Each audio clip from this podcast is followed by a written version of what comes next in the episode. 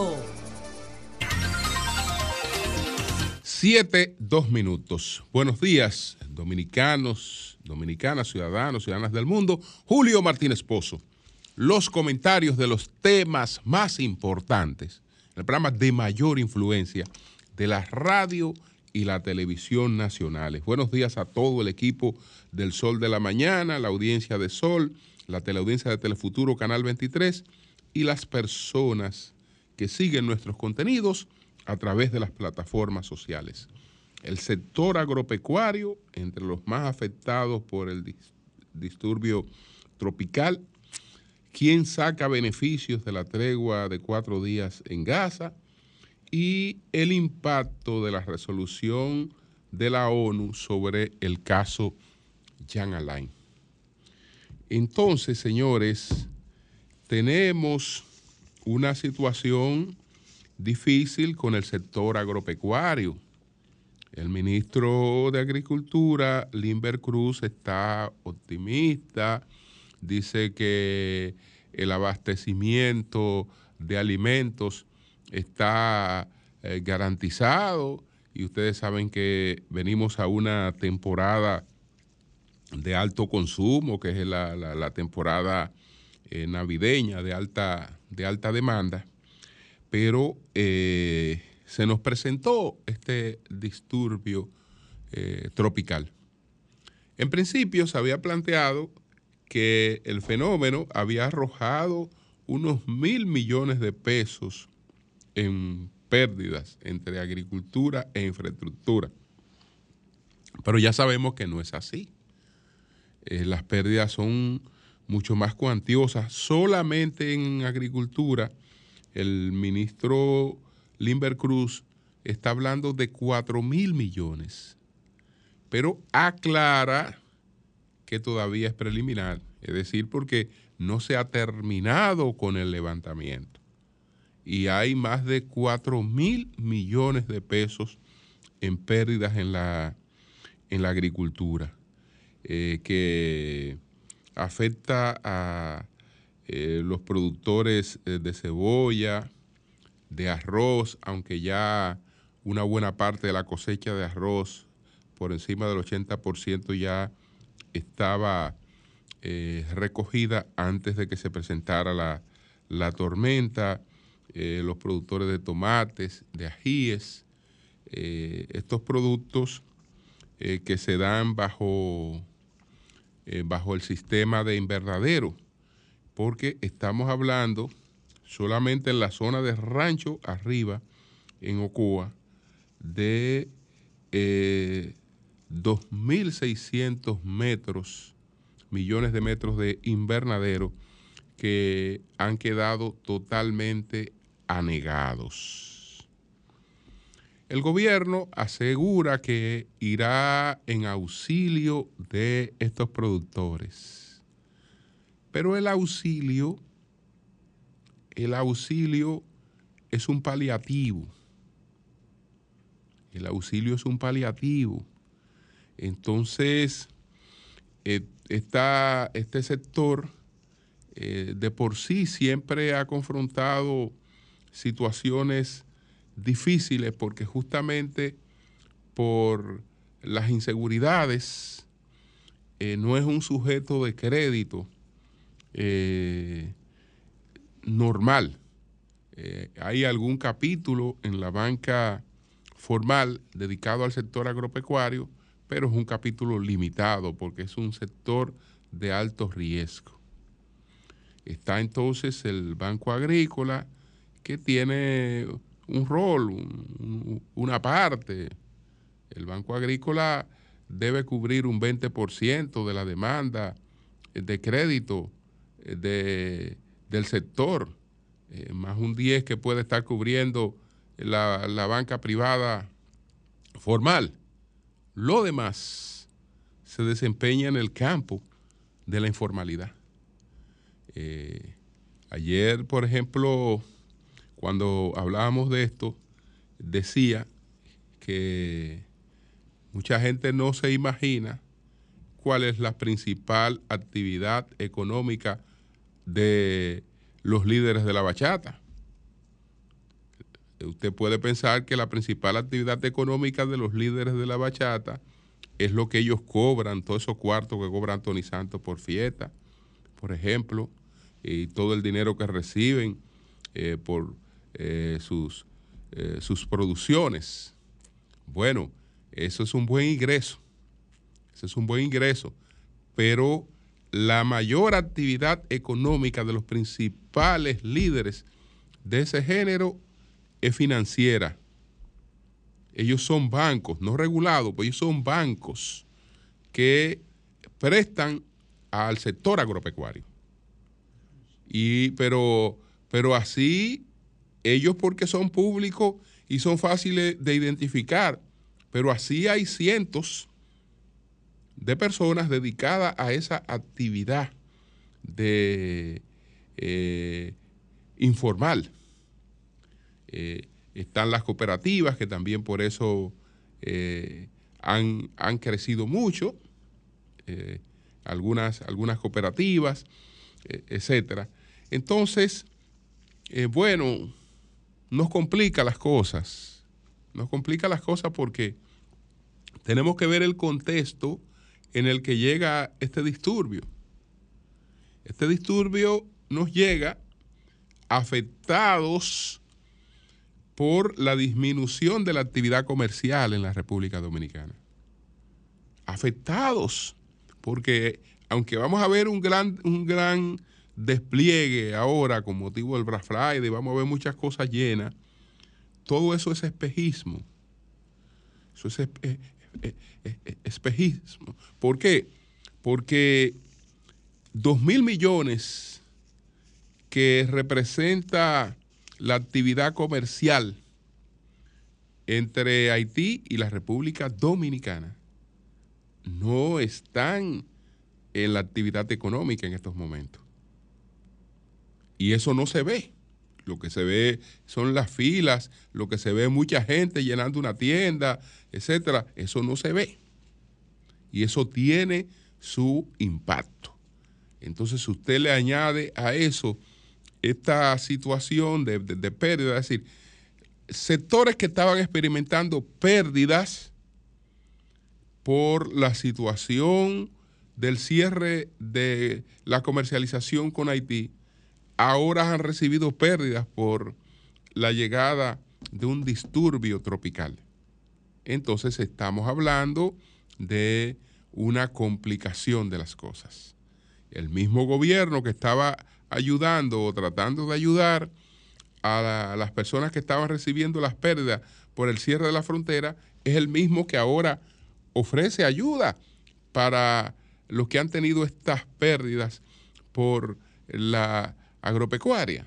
Entonces, eh, puede auxiliar, puede auxiliar, pero eh, nunca en comparación con el nivel de las pérdidas que se, que se han recibido. Eh, afortunadamente, el que hace una inversión en invernadero tiene que disponer de un seguro, tiene que tener algún, algún seguro para poderla, poderla sustentar y ya veremos qué pasa con, eso. Entonces, señores, aparte de esto, ¿no? De las pérdidas que tenemos en, en el sector agropecuario, pérdidas que tenemos en la infraestructura y las más lamentables de todas, los más de 30 muertos que nos ha dejado esta, esta tragedia. Entonces ahí pasamos a otro tema es lo que ha ocurrido, lo que está ocurriendo a partir de hoy en la franja de Gaza, donde se está desarrollando la guerra eh, de Israel contra Hamas. En respuesta a los atentados de lo que fue objeto eh, Israel por parte del grupo eh, Hamas. Entonces, se ha logrado una tregua de cuatro días. Durante esa tregua de cuatro días, Israel detiene por seis horas diarias los bombardeos sobre Gaza para que el grupo Hamas pueda ubicar a los rehenes que van a ser liberados. En principio van a ser liberados 50 rehenes, de los que capturó Hamas cuando produjo los ataques, que hay un total de 240 rehenes eh, que fueron capturados. De ellos eh, fueron puestos en principio en libertad dos estadounidenses. Entonces, jamás eh, libera 50 rehenes. Esos rehenes lo coloca en la franja fronteriza con Egipto, en el paso fronterizo eh, que tiene la franja de Gaza con, con Egipto, que entonces ¿Qué ocurre? Que Israel, a cambio, va a poner en libertad a 150 eh, prisioneros eh, palestinos. Y a partir de ahí eh, pudiera haber una extensión de la tregua por cada 10 rehenes liberados.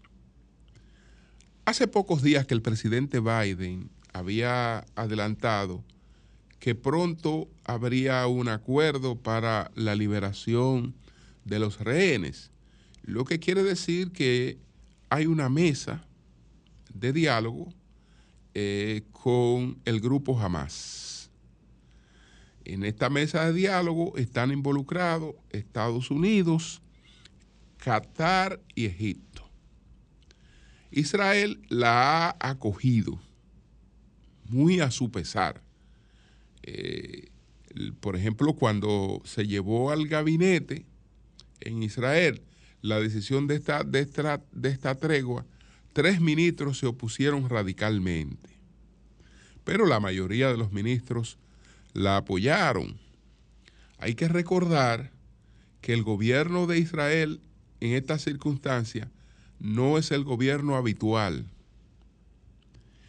Israel lo primero que hizo antes de producir el primer ataque, lo que hicieron los eh, israelíes fue eh, formar un gobierno de unidad. Es decir, la oposición vino al gobierno y distintos sectores vinieron al gobierno y se formó un gobierno de unidad antes de eh, empezar la ofensiva contra Hamas. Es decir, eso no lo está llevando a cabo un gobierno o un partido, sino que es Israel con sus fuerzas eh, principales representadas en un gobierno, la que la está llevando a cabo esa, esa ofensiva. Pero bueno, el hecho de que se esté produciendo esto, quiere decir que pudiera haber una negociación.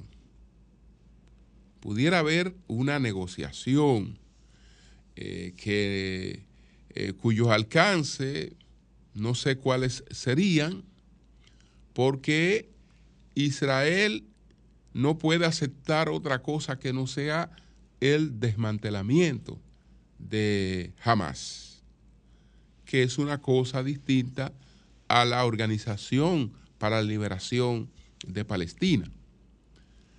Sabemos cuál es la salida de este conflicto. Eh, la salida que le pone final a estos 75 años de conflicto. Y qué paradoja, señores. Qué paradoja.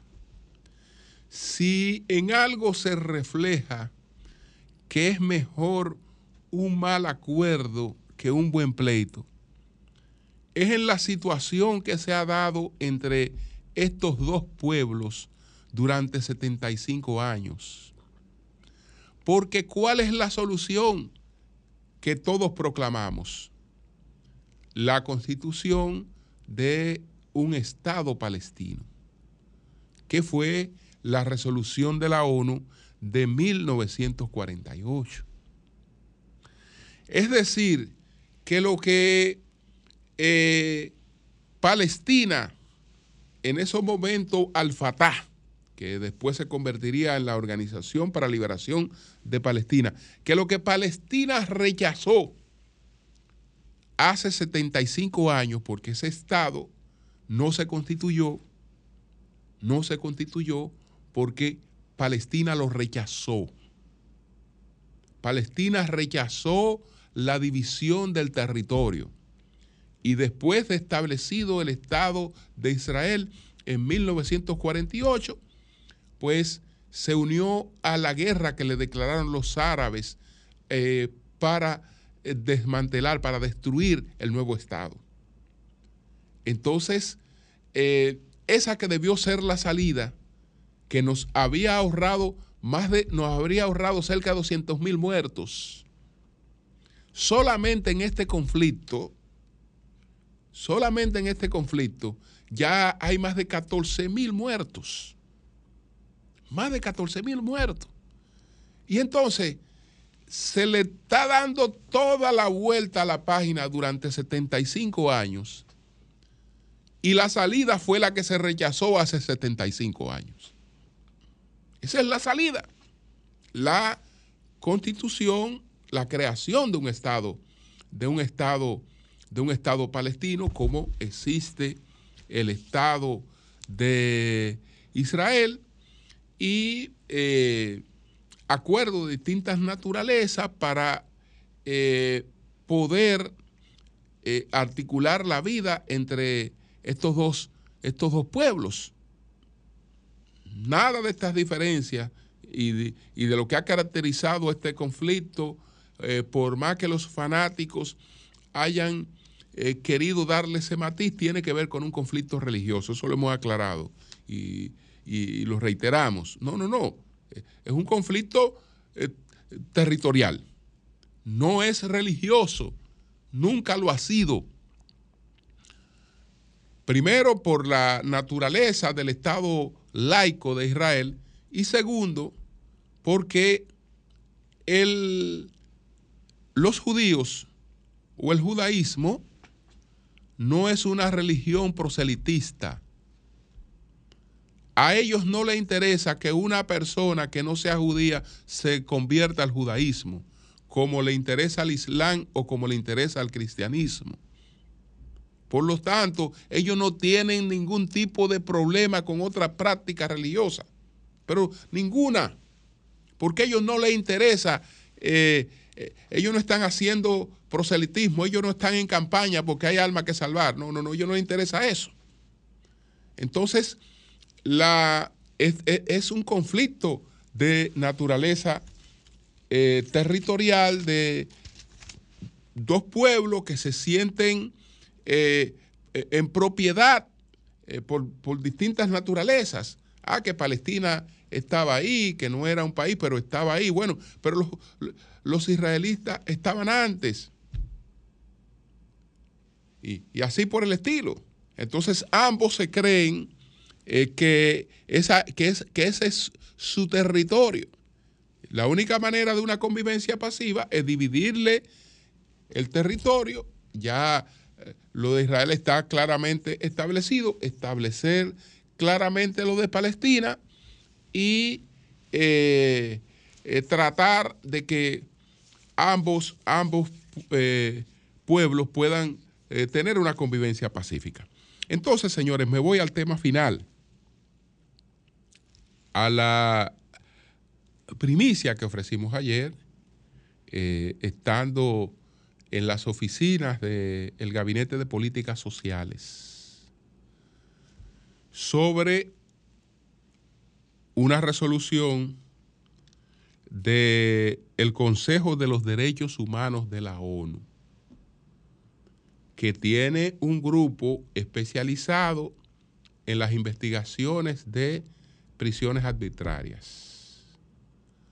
Y ese grupo fue apoderado de una investigación sobre el caso Jan Alain, estuvo en la República Dominicana eh, haciendo las indagatorias del lugar y ha evacuado una resolución.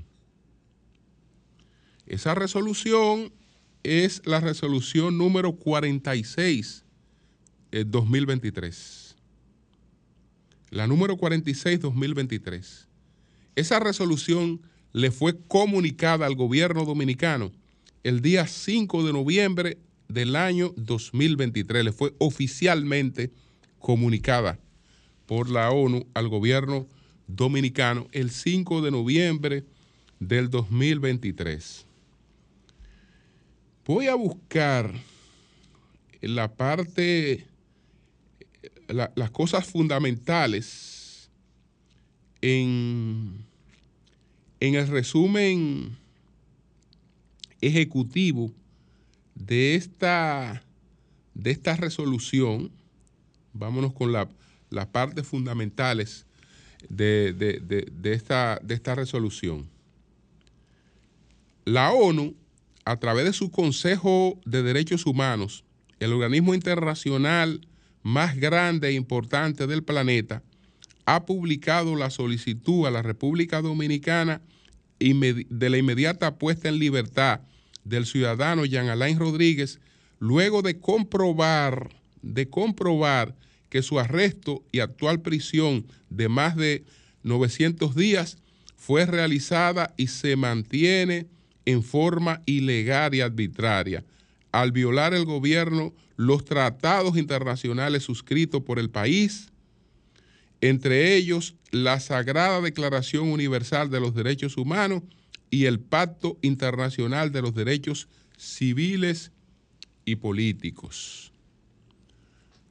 Hay que precisar que el ex procurador Jean Alain Rodríguez eh, fue objeto de una condena anticipada. La condena anticipada que se solicita automáticamente para hacer una investigación a una persona de 18 meses, una barbaridad. Entonces, él fue condenado a esa pena anticipada. En condiciones, en condiciones humillantes, que están descritas eh, ampliamente en, la investigación y que eh, se hicieron las comprobaciones del lugar. Porque eso, eso pasó por incluso eh, pasear a la persona esposada para que sus antiguos subalternos lo vieran sometido a ese estado de humillación y después encerrarlo sin eh, ninguna eh, condición elemental. Entonces, ¿qué ocurre? Que él no es verdad, porque no se puede confundir que está en libertad. No, él no está en libertad. La prisión domiciliaria no es libertad. La prisión domiciliaria no es libertad él tiene una medida de coerción que actualmente consiste en prisión domiciliaria.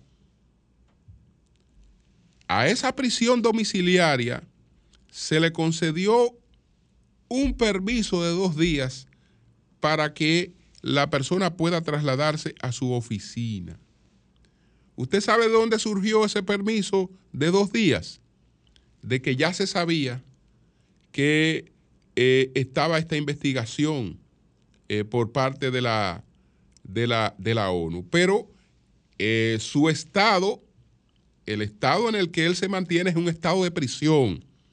Incluso si él mañana, después de una investigación, fuera condenado, todo esto se computa como prisión. Es decir, que no es verdad que está en libertad. No es verdad que está en libertad. Él eh, sigue bajo prisión. Porque si él estuviera en libertad, entonces Gonzalo Castillo está en libertad. Está en libertad en su casa. Está en libertad. vaya, vaya, a ver si eso, si eso se llama, si eso se llama libertad. Entonces, esto es bastante amplio eh, por razones de tiempo, me limito solamente a algunos, algunos párrafos. Eh, bueno, ya lo dije que esta decisión fue notificada al gobierno dominicano en fecha 5 de noviembre del 2023 mediante el documento 46-2023 del Consejo de los Derechos Humanos eh, ONU a través de su grupo de trabajo de detenciones arbitrarias, luego de agotar un proceso jurisdiccional eh, cuasi judicial y contradictorio de casi dos años, de casi dos años, entonces, eh, y cuasi judicial y contradictorio de casi dos años, en el cual la Procuraduría General de la República contestó a la ONU y presentó su defensa y presentó su defensa, pero lo hizo vergonzosamente fuera de plazo tres meses después. Señores, una de las cosas que señala la ONU fue la que nosotros advertimos desde el principio y con este último párrafo me quedo por las razones del tiempo. La decisión de la ONU evidencia y cataloga como, altamente, como alarmante que personas parcializadas y con manifiesta enemistad con Jean Alain Rodríguez lo investigaron y lo enviaron a prisión, violando el derecho a una investigación y juicio imparcial y objetivo, conforme a, lo, a lo que establece la Constitución y los tratados internacionales. Se destaca en el documento acciones de venganza y persecución que tienen su origen en el caso Odebrecht y en el proceso de evaluación como jueza de la hoy procuradora Miriam Germán Brito, así como en el cambio de, la fiscal Jenny Berenice como titular del Distrito Nacional al haber sobrepasado el tiempo máximo de ocho años que contempla la ley. Que contempla la ley. Entonces, ¿qué ocurre? Que justamente la República Dominicana ha celebrado este año su inclusión en esa comisión. Su inclusión en esa comisión. Por eso el impacto de esta resolución. Y miren, como lo decía cuando di la primicia, el gobierno puede hacerse el desentendido. El Ministerio Público puede hacerse el desentendido.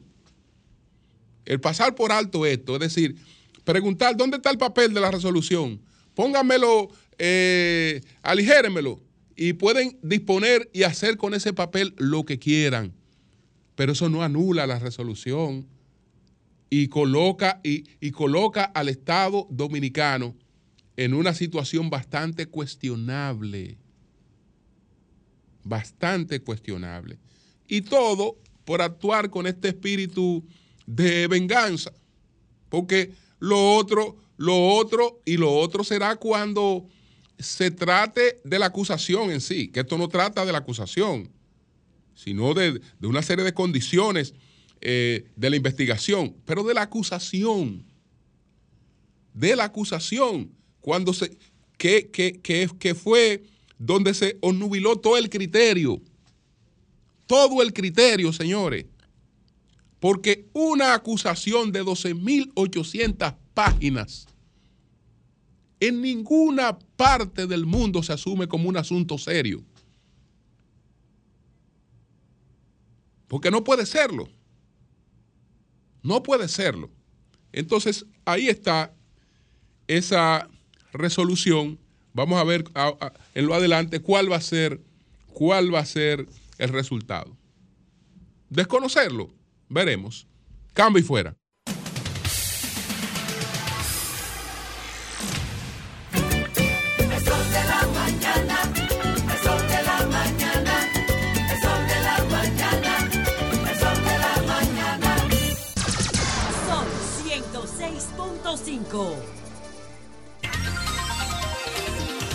Señores, está con nosotros el doctor Lutarco Arias, es ministro de Salud, neumólogo.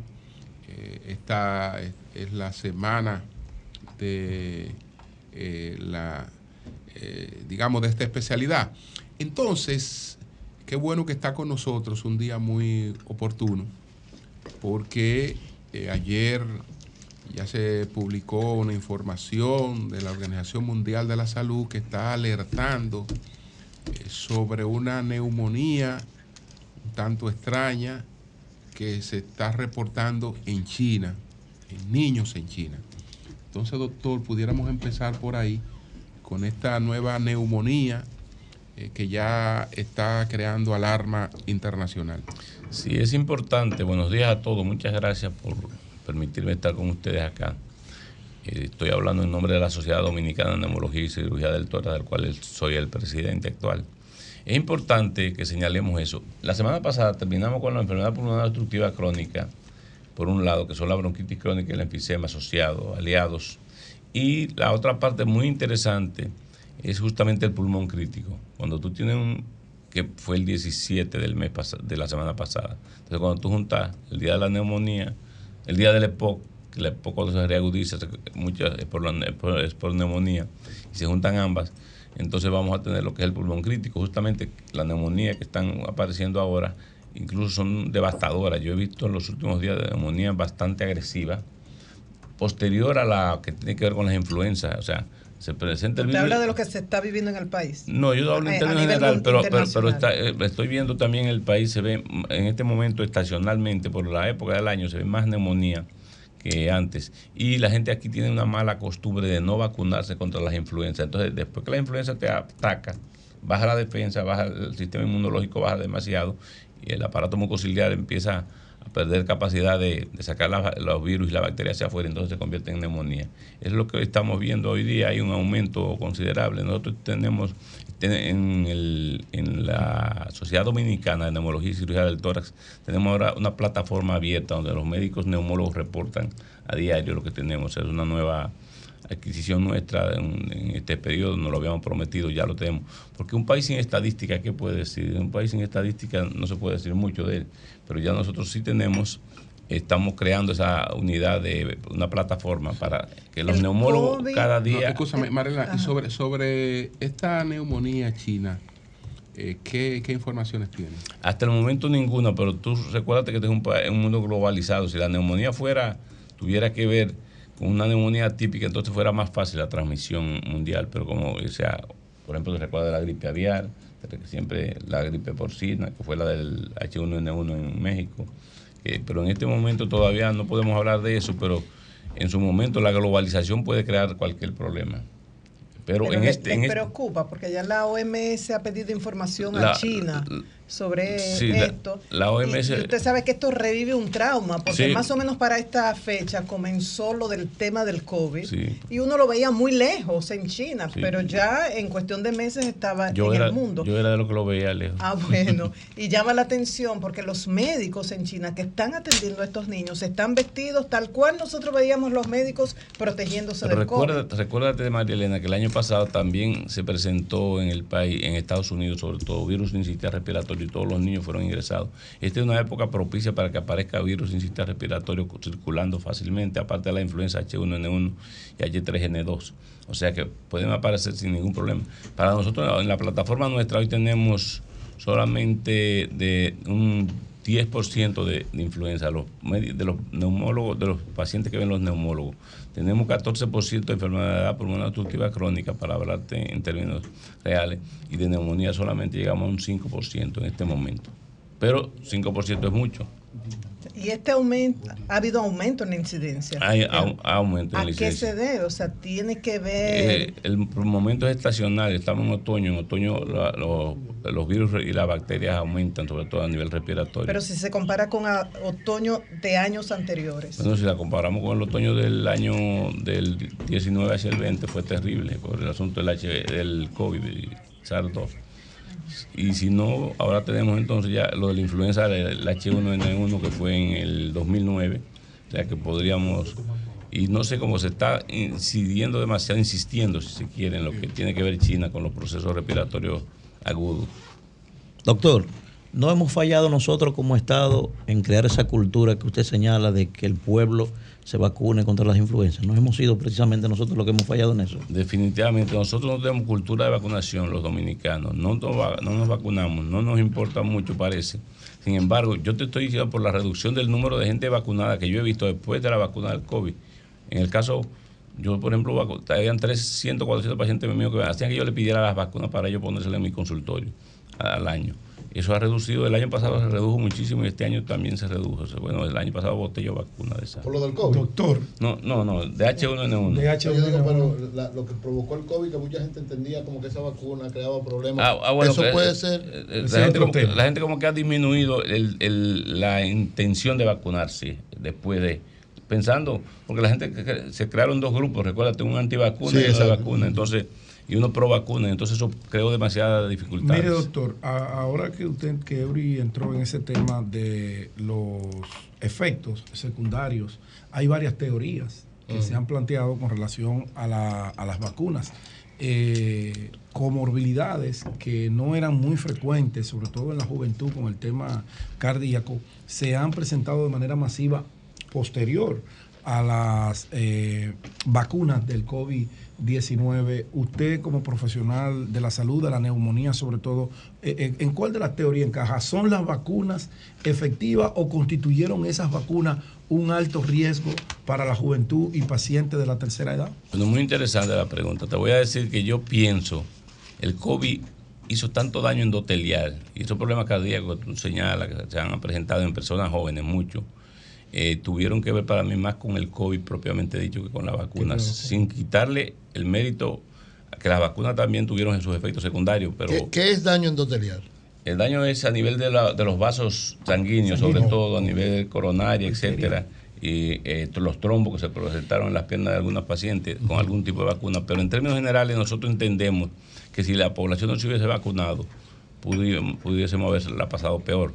Eh, nosotros estamos desarrollando ahora en eso justamente una memoria histórica que va a quedar para el país completa, donde hay varios eh, neumólogos, infectólogos opinando sobre eso, que lo vamos a lanzar en los próximos días. ¿Algún, estudio? Eh, no, no, vamos a lanzar un libro de las experiencias, que, vivimos, que vivimos. Nosotros somos el país que mejor experiencia tuvo en manejo de COVID, independientemente de que digan que faltaban por computar muertos, etcétera, como decía la gente, pero nosotros fuimos de los países que fuimos más agresivos tratando el COVID, porque nos lo permitían las reglas de juego. Exacto. Estados Unidos tenía más limitaciones que nosotros por el tema de, los aspectos legales. claro, yo, allá. yo recuerdo un amigo que murió en New Jersey porque New Jersey no tenía el tocilizumab que se ponía y lo querían poner y para ese paciente, si ya en Nueva York lo estaban usando y en New Jersey no lo pudo usar como Estado, o sea que tú sabes que las reglas son un poquito más duras de la FDA. ¿Alguna relación entre el uso de cigarrillos electrónicos y juca y el aumento de los problemas respiratorios? Por supuesto, por supuesto. 61 mil jóvenes murieron en Estados Unidos por juca y COVID. De, eh, juca, usaban, juca, vape y COVID.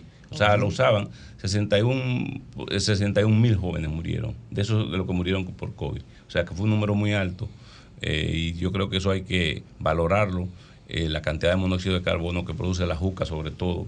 Se, se, recomienda que si tú estás en un lugar cerrado como este o una discoteca y están usando juca y te empiezas a tener un poquito mareado, que te salga porque lo ideal, porque posiblemente estés tú absorbiendo monóxido de carbono y demás. ¿Y los cigarrillos electrónicos? Los cigarrillos electrónicos y los vape también siguen dando problemas, van a seguir dando problemas. Es una adicción mayor que está creando con la nicotina, que y como lo andan tan fácil sacando en todos los sitios, usándolo sin problema, o sea, cuando lo usan la, eh, la nicotina es adictiva y es, nicotina lo que tienen los vape. Entonces es adictiva, ah, que no huele mal, que sé yo cuánto. Pero el, el número de, fíjense qué curioso este dato cuando tú aspiras, tú te fumas un cigarro cualquiera, tú aspiras 350 cc de humo hacia tu pulmón. Cuando tú tienes una sección de juca, tú tienes la posibilidad de aspirar 10 litros de juca, o sea, 10 mil mililitros, en vez de 350, 10 mil mililitros. O sea, que es. No hay manera de calcular el porcentaje de incremento. No, entonces, eh, los vapers tampoco te tienen filtro. Entonces, los filtros que tú tienes, que, los cigarrillos tienen filtro a veces, tú sabes que le ponen filtro a los cigarrillos. Y eso es parte Ese se va a morir, mire, ese que está ahí. Entonces, Ay, no, no cancelado, cancelado, doctor, cancelado. Dios doctor, te lo. Doctor, se está fumando eso. ¿Qué, ¿Qué, ¿Qué, es lo que, lo que produce realmente la, la, apnea del sueño? ¿Y, ¿Y cuál es su incidencia en estos momentos? Bueno, la apnea del sueño tiene un 4% de mujeres y un 6% de hombres, sobre todo después de la menopausia, que las mujeres empiezan a aumentar el concepto, sí, bastante. Incluso la mortalidad por apnea del sueño, por los datos que se presentan, son mucho mayores. Tenemos nosotros el problema, primero cerebrovascular, accidentes cerebrovasculares por apnea del sueño. Tú, la mayoría de pacientes amanecen en la mañana con problemas de, problemas motor, de moverse, de movilidad, etcétera. Eh, la apnea del sueño produce trastornos cerebrovasculares importantes y neuropsiquiátricos también, en términos de eh, no concentración en el día, falta eh, somnolencia en el día, trastornos en las labores del día, en el desarrollo de las labores cotidianas, irritabilidad, mal humor. Eso es, eso es síntomas vespertinos al día de tú no dormir. Aparte, entonces, los cardiovasculares son mayores. Los cardiovasculares son eh, arritmia cardíaca. 35% de los pacientes que están ahora sentados en cualquier consultorio de un cardiólogo tienen arritmia cardíaca eh, o, insuficiencia cardíaca. Entonces, la insuficiencia cardíaca, mientras más tú roncas, mientras más apnea hace, va aumentando la, eh, hipertrofiando la, o aumentando de tamaño la, la, parte muscular del corazón y al final se convierte en insuficiencia cardíaca a la larga. Por eso nosotros recomendamos, es una cruzada que tenemos en el mundo, en el país sobre todo, lo hemos visitado muchas provincias, haciéndole saber, porque el médico se le olvida preguntarle al paciente, ¿usted ronca? Usted se le para la respiración de noche, a veces la esposa duerme antes que él o viceversa.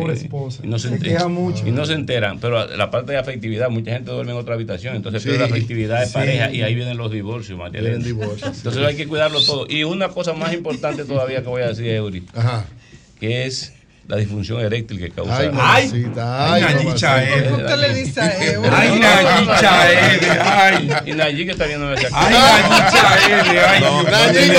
No, no, no, tenemos ese, ay, doctor, no tenemos ese problema, gracias a Dios. Para nada. Gracias a Dios todavía, pero bueno. Le puedo, le puedo dar, le puedo dar las referencias para que llame. Doctor, doctor, son muchas. Doctor, y para orientar a la gente. Ay, ay, ay. Pero la nada de sueño da difusión eréctil. ¿Qué debe hacer? No, no, no, no. Vamos a la consulta, vamos a la consulta, doctor. ¿Cómo, cómo Eury reacciona? No, es para información de la persona. De orientar a la gente. ¿Qué debe hacer, doctor, el paciente que tiene estos síntomas? ¿Cómo tratar? ¡Ay! Orientar a la gente. Pero él tiene su consultorio privado. Él tiene su consultorio. 50% Black Friday.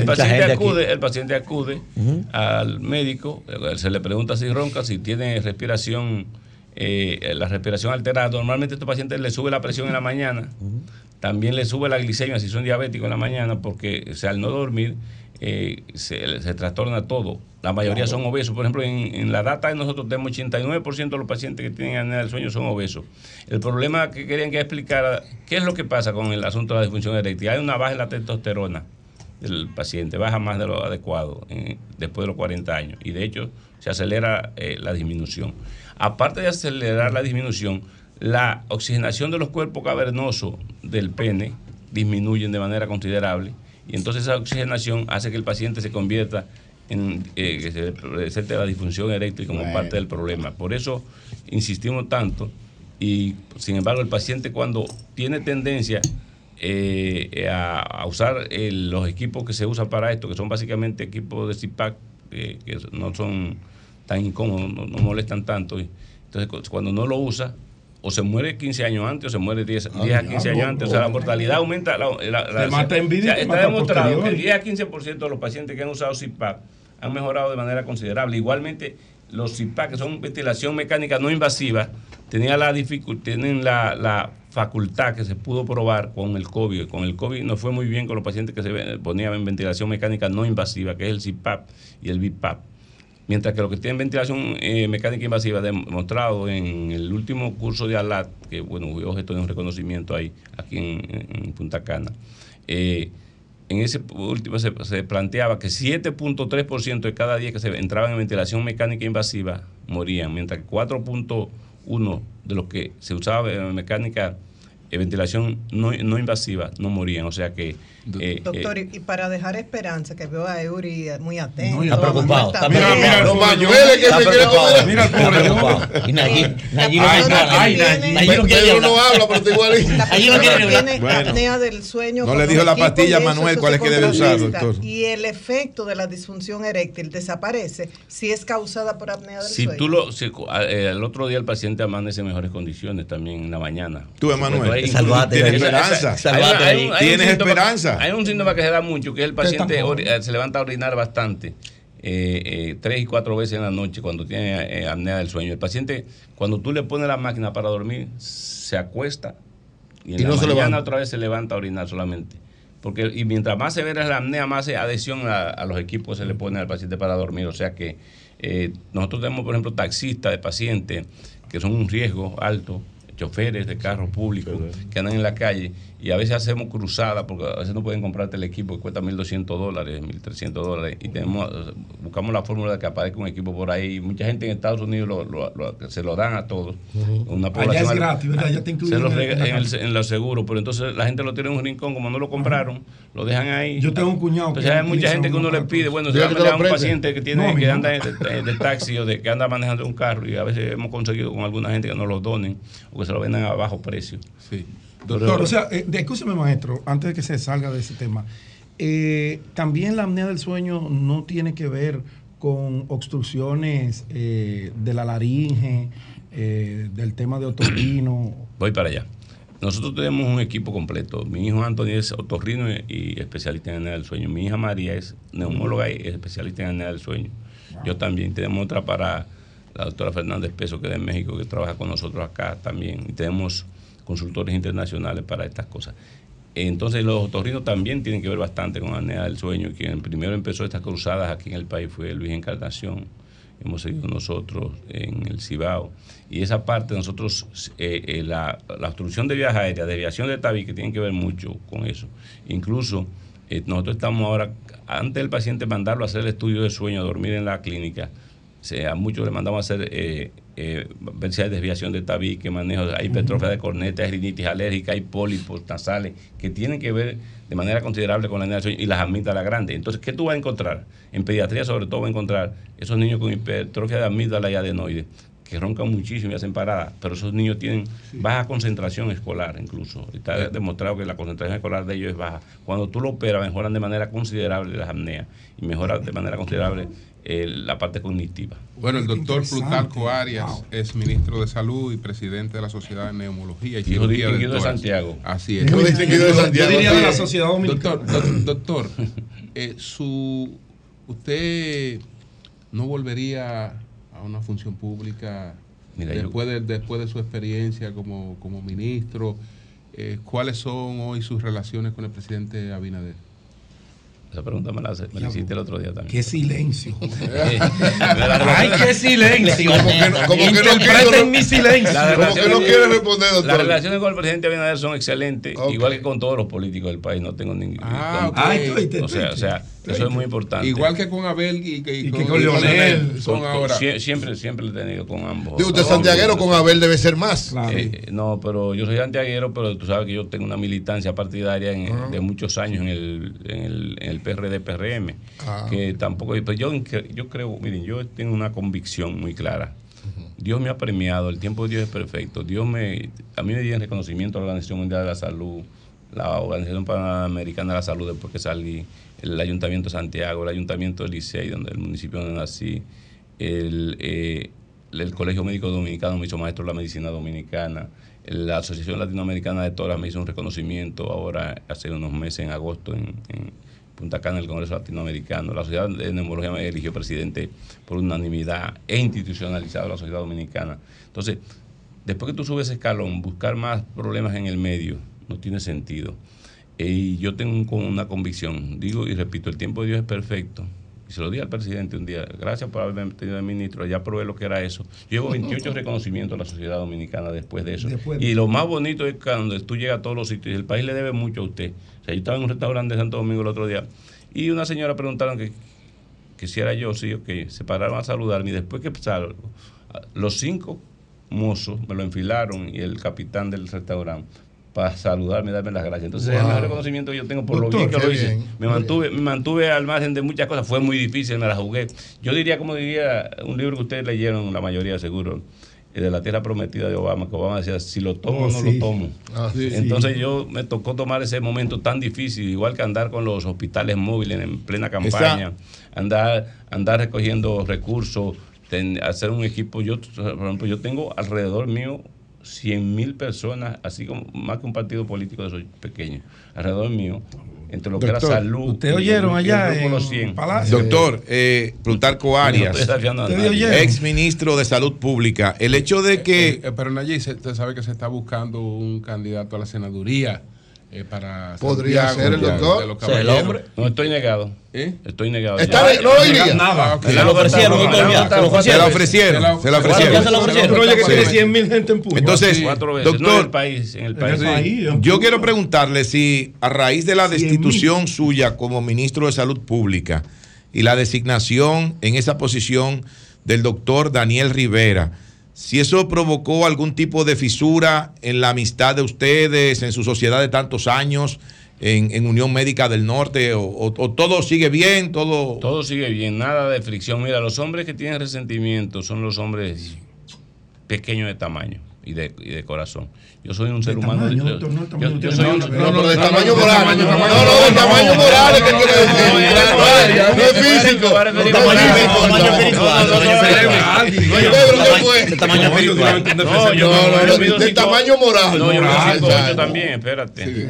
O sea, es asunto moral o sea, al fin y al cabo ese resentimiento, esos rencores, hay que dejarlo atrás. Yo tengo tamaño físico chiquito. La relación de nosotros sigue sigue siendo buena, excelente. Usted no alberga odio contra nadie además Daniel no, no ese puesto. Yo no albergo odio contra nadie. Eh, eh, Como le enseñó Jesús. Entiendo que la gratitud también es muy importante, es una virtud que tengo.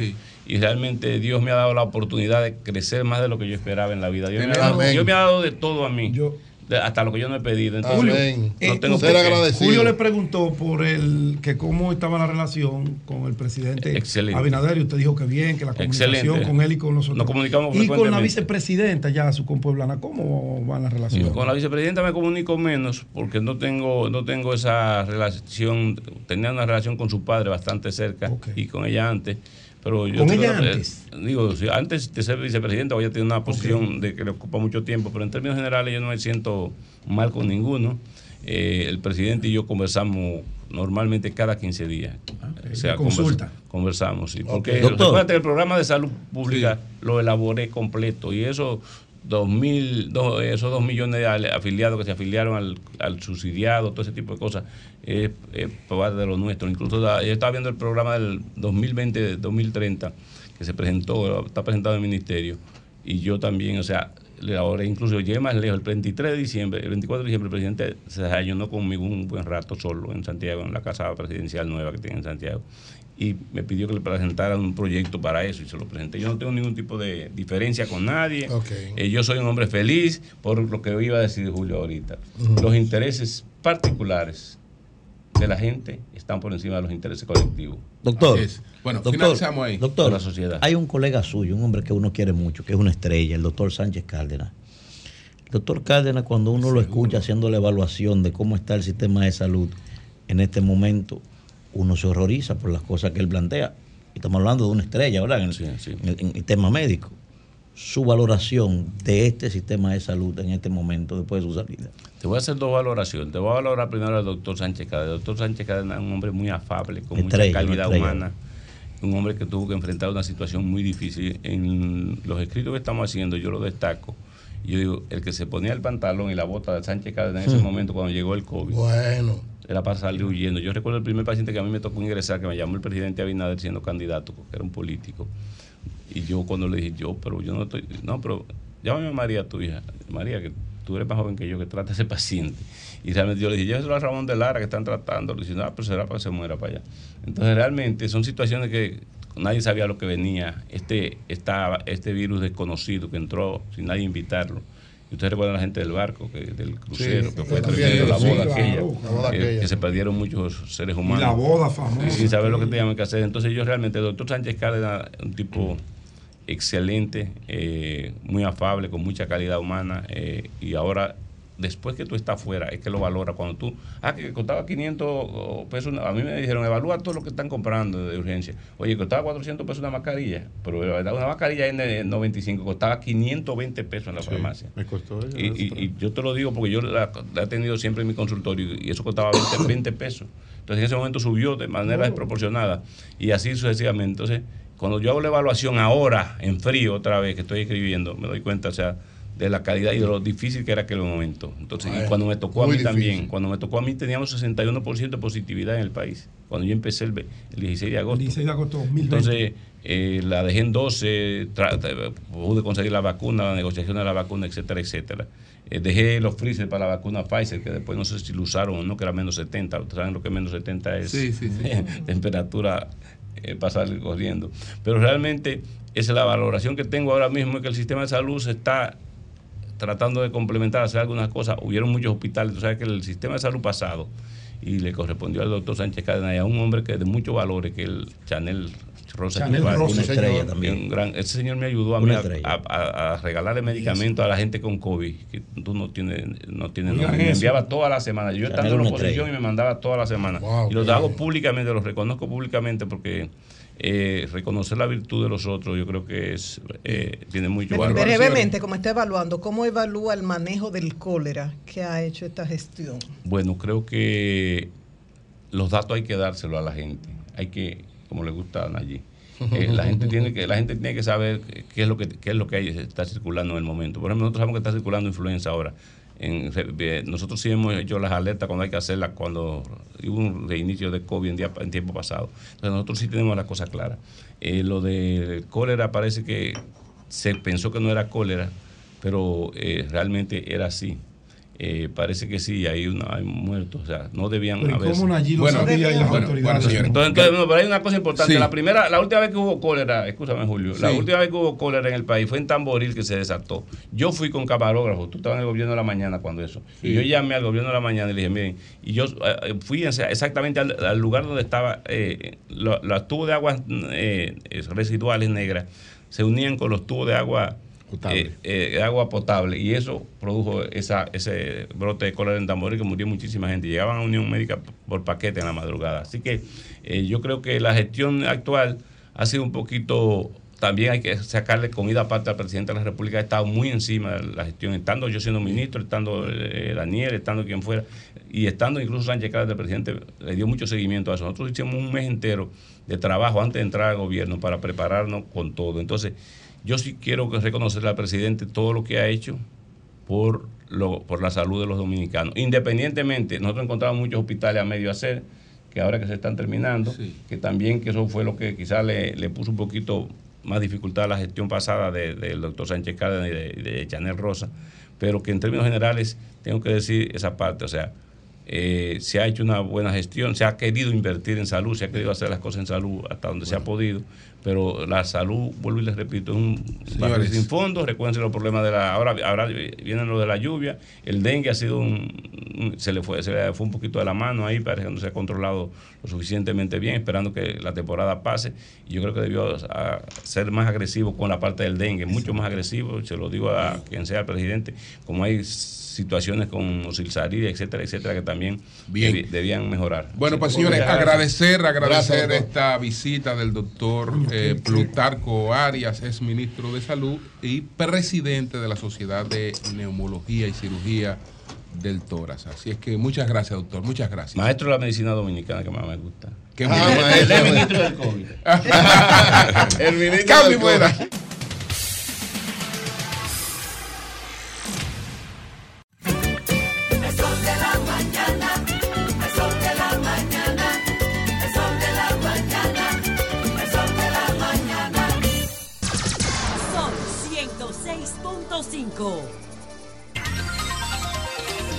Las 8, 9 minutos. Buenos días, Manuel, adelante. Buenos días, maestro. Buenos días a todo el equipo de este Sol de la Mañana y buenos días también a toda la gente, ¿verdad? Que día tras día nos brinda el privilegio de seguir nuestros comentarios. Miren, dos de los principales errores que cometen los políticos en toda parte del mundo, no solo en República Dominicana, es primero adjudicarle valores absolutos a la política y segundo, creer que la política usted tiene el control del tiempo. Regularmente mucha gente que ocupa un cargo cree que puede controlar el tiempo y eso no es así. En política usted no puede definir con exactitud, mañana va a pasar tal cosa, pasado va a pasar tal cosa. Y eso pasa muchas veces porque regularmente la gente hace un símil con la política y el ajedrez. Mucha gente dice, inclusive, que el que quiere ser buen político tiene que saber jugar ajedrez. Sin embargo, yo disiento de esa premisa, porque en la mesa de ajedrez el triunfo depende fundamentalmente de los dos jugadores. Me parece que lo que más se parece a la política, y siempre he dicho, que aquellos que quieren ser buenos tienen que saber jugar póker callejero. Porque fundamentalmente la política se, se las batallas se enfrentan con las cartas que están sobre la mesa, pero se ganan con las cartas que están tapadas. ¿A qué viene esto? Esto viene precisamente a una serie de acontecimientos que se están dando en el país de indecisiones o de situaciones que todavía no están definidas. Por ejemplo, la situación con la honorable alcaldesa del Distrito Nacional. Yo digo, por ejemplo, Miren lo que pasó en el caso Leonel y Danilo, por ejemplo, para citar un caso. Danilo, que es un gran estratega político, me parece que en el momento en el que debió jugar póker e irse al arte de la guerra, no lo hizo. Fíjense quién es Leonel Fernández hoy, después de 10 años de haber recibido todos los embates del poder. hombre vigoroso, con un liderazgo consolidado como siempre lo ha tenido. Pero en ese momento, por ejemplo, ¿qué hubiese hecho yo si hubiese sido asesor de Danilo en el año 2012 cuando él llegó al poder? Lo primero que hubiese hecho es que me hubiese combinado con Reinaldo para que la toma de posesión fuera atípica. En esa misma toma de posesión, lo primero que hubiese hecho es recomendarle a Danilo Medina que reconociera ahí en público que él era presidente gracias a la ayuda de Leonel Fernández en la propia Asamblea Nacional. Primer punto. Me hubiese combinado con Reinaldo, ¿verdad? Para que promoviera allí una resolución de la Asamblea Nacional, primero reconociendo a Leonel como padre del Estado moderno y reconociéndole por sus aportes a la democracia y al desarrollo de la República Dominicana hubiese apelado a el ego endógeno que vive en cada ser humano, hubiese calibrado eso allí. Y ahí mismo hubiese anunciado que pondría todos los esfuerzos como presidente de la República y los recursos del Estado para que a partir de ese momento la República Dominicana buscara una candidatura en uno de los principales organismos a nivel internacional para que fuera Leonel la persona que ocupara esa posición lo estaría elevando, pero lo que estoy es jubilándolo inmediatamente ahí. O sea, yo hubiese estratégicamente, sin pelear con él, lo hubiese jubilado. Y yo mismo entonces después hubiese maniobrado con unos amigos, algunos embajadores de países amigos, para que de manera pública apoyaran esa moción de República Dominicana de que Leonel Fernández fuera a ocupar un organismo internacional. Y también hubiese motivado a que el Tribunal Constitucional y la Suprema Corte de Justicia le hubiesen hecho un reconocimiento, despidiéndolo formalmente, para que él entendiera que yo lo estaba jubilando dentro del marco de respeto y despidiéndolo en grande como si estuviera despidiendo al propio Alejandro Magno o a un Gengis Khan. Pero lo que estaba era saliendo de él. ¿Eh? Yo hubiese hecho eso de manera elegante lo hubiese jubilado. No hubiese pasado todo el trauma que pasó y miren dónde está Leonel hoy. ¿A qué viene esto, señores? Miren, en política hay una sola regla, cazar o ser casado. Usted elige la que usted quiera. Y uno de los grandes errores de los políticos es que exteriorizan muchas veces lo que realmente ellos quieren en el propio proceso de conquista o desarrollo de lo que tienen. Y me parece que eso pasó con la honorable alcaldesa del Distrito Nacional, que es una mujer laboriosa, sumamente trabajadora, sumamente con un trato decente y además que tiene un aura natural de ser carismática como su padre. No en la misma dimensión, pero una mujer muy carismática. Pero gente de ella, yo no voy a decir ella porque nunca la he escuchado con eso, exteriorizó la idea de que ella quiere ser presidenta de la República. Y evidentemente que cuando uno exterioriza lo que uno quiere, olvidando lo que uno tiene, pues despierta los demonios de otras personas. Por eso al día de hoy no hay una decisión todavía de la alcaldesa de si va o no va. Y si yo fuera asesor de la honorable alcaldesa del distrito, mire, le recomendaría que ni que Jesucristo se lo pida, no se presente nueva vez como alcaldesa del distrito. ¿Por qué? Señores, ya lo decía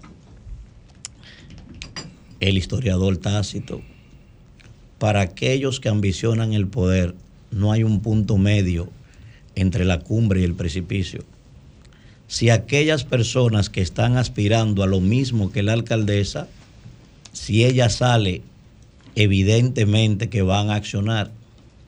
Y si no accionan en la dirección que deben accionar, entonces esa gente no tiene categoría de ser ni siquiera precandidato. Eso no es un asunto de bueno o malo. Es que el hecho de que usted sea vegetariano en política no quiere decir que el otro también es vegetariano. Si usted va a la selva y un león lo encuentra, usted lo va a desfigurar, aunque usted sea un vegetariano.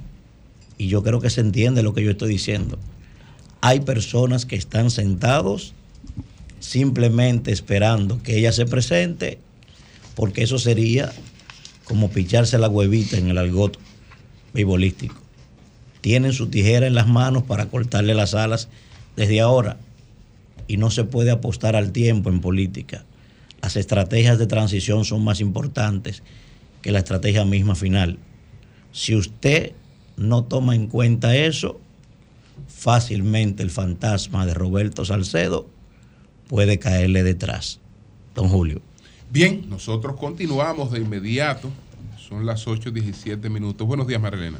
Muy buenos días a todos. Hoy un día de, día de acción de gracias pero es difícil celebrar cuando tenemos un duelo extendido, un duelo extendido por las muertes, por la explosión en San Cristóbal en agosto, ahora las muertes por la caída del muro y las inundaciones. Y es difícil pasar la página y seguir adelante como si nada con estas muertes en la medida que surgen las historias humanas de los afectados. Esto duele más. Y por otro lado, hay gente que aunque no vio morir un familiar, lo perdió todo. Y para esa persona el sol no ha salido. Para nosotros, wow, salió el sol, todo normal, pero para esas personas no. Y, gente de todos los niveles sociales. Me contaba una familia o un grupo de familias de Mano Guayabo que lo perdió todo. Dice, el problema de nosotros, lo de la clase media baja, o sea, la clase con menos recursos, el grupo con menos recursos de la clase media, que nos afectamos con las inundaciones en Mano Guayabo, que no tenemos acceso a estos programas de asistencia. Entonces uno se pregunta, ¿cuándo vamos a asumir responsabilidades? Por ejemplo, de la explosión de San Cristóbal, aún no, yo no sé si alguno de mis compañeros sabe la causa, pero nosotros no sabemos finalmente una causa oficial de esa explosión. el secreto mejor guardado. No se sabe todavía. En el caso de las inundaciones del fin de semana, yo comentaba el martes, lo han dicho todos, sí es cierto, fruto del cambio climático, es cierto. Pero esto no fue una tragedia de la madre tierra. No fue la madre tierra que provocó estas inundaciones. El calentamiento global ha sido provocado por el ser humano. Ustedes dirán, bueno, esto es a nivel internacional y son los grandes líderes, las grandes, los grandes países los mayores responsables. Es, es cierto. Pero vamos a nivel local. En el caso del muro que se cayó, bueno, ahí está lo explicado por el que llaman el maestro de los, de los ingenieros estructuralistas, el ingeniero Reginald García, que él dijo, no es un problema de diseño, él trabajó directamente con el diseño de esa obra, aunque explicaba no por contrato, él lo hace. Él tiene que defender su trabajo que hizo. El, el ingeniero... Él es juez y parte ahí.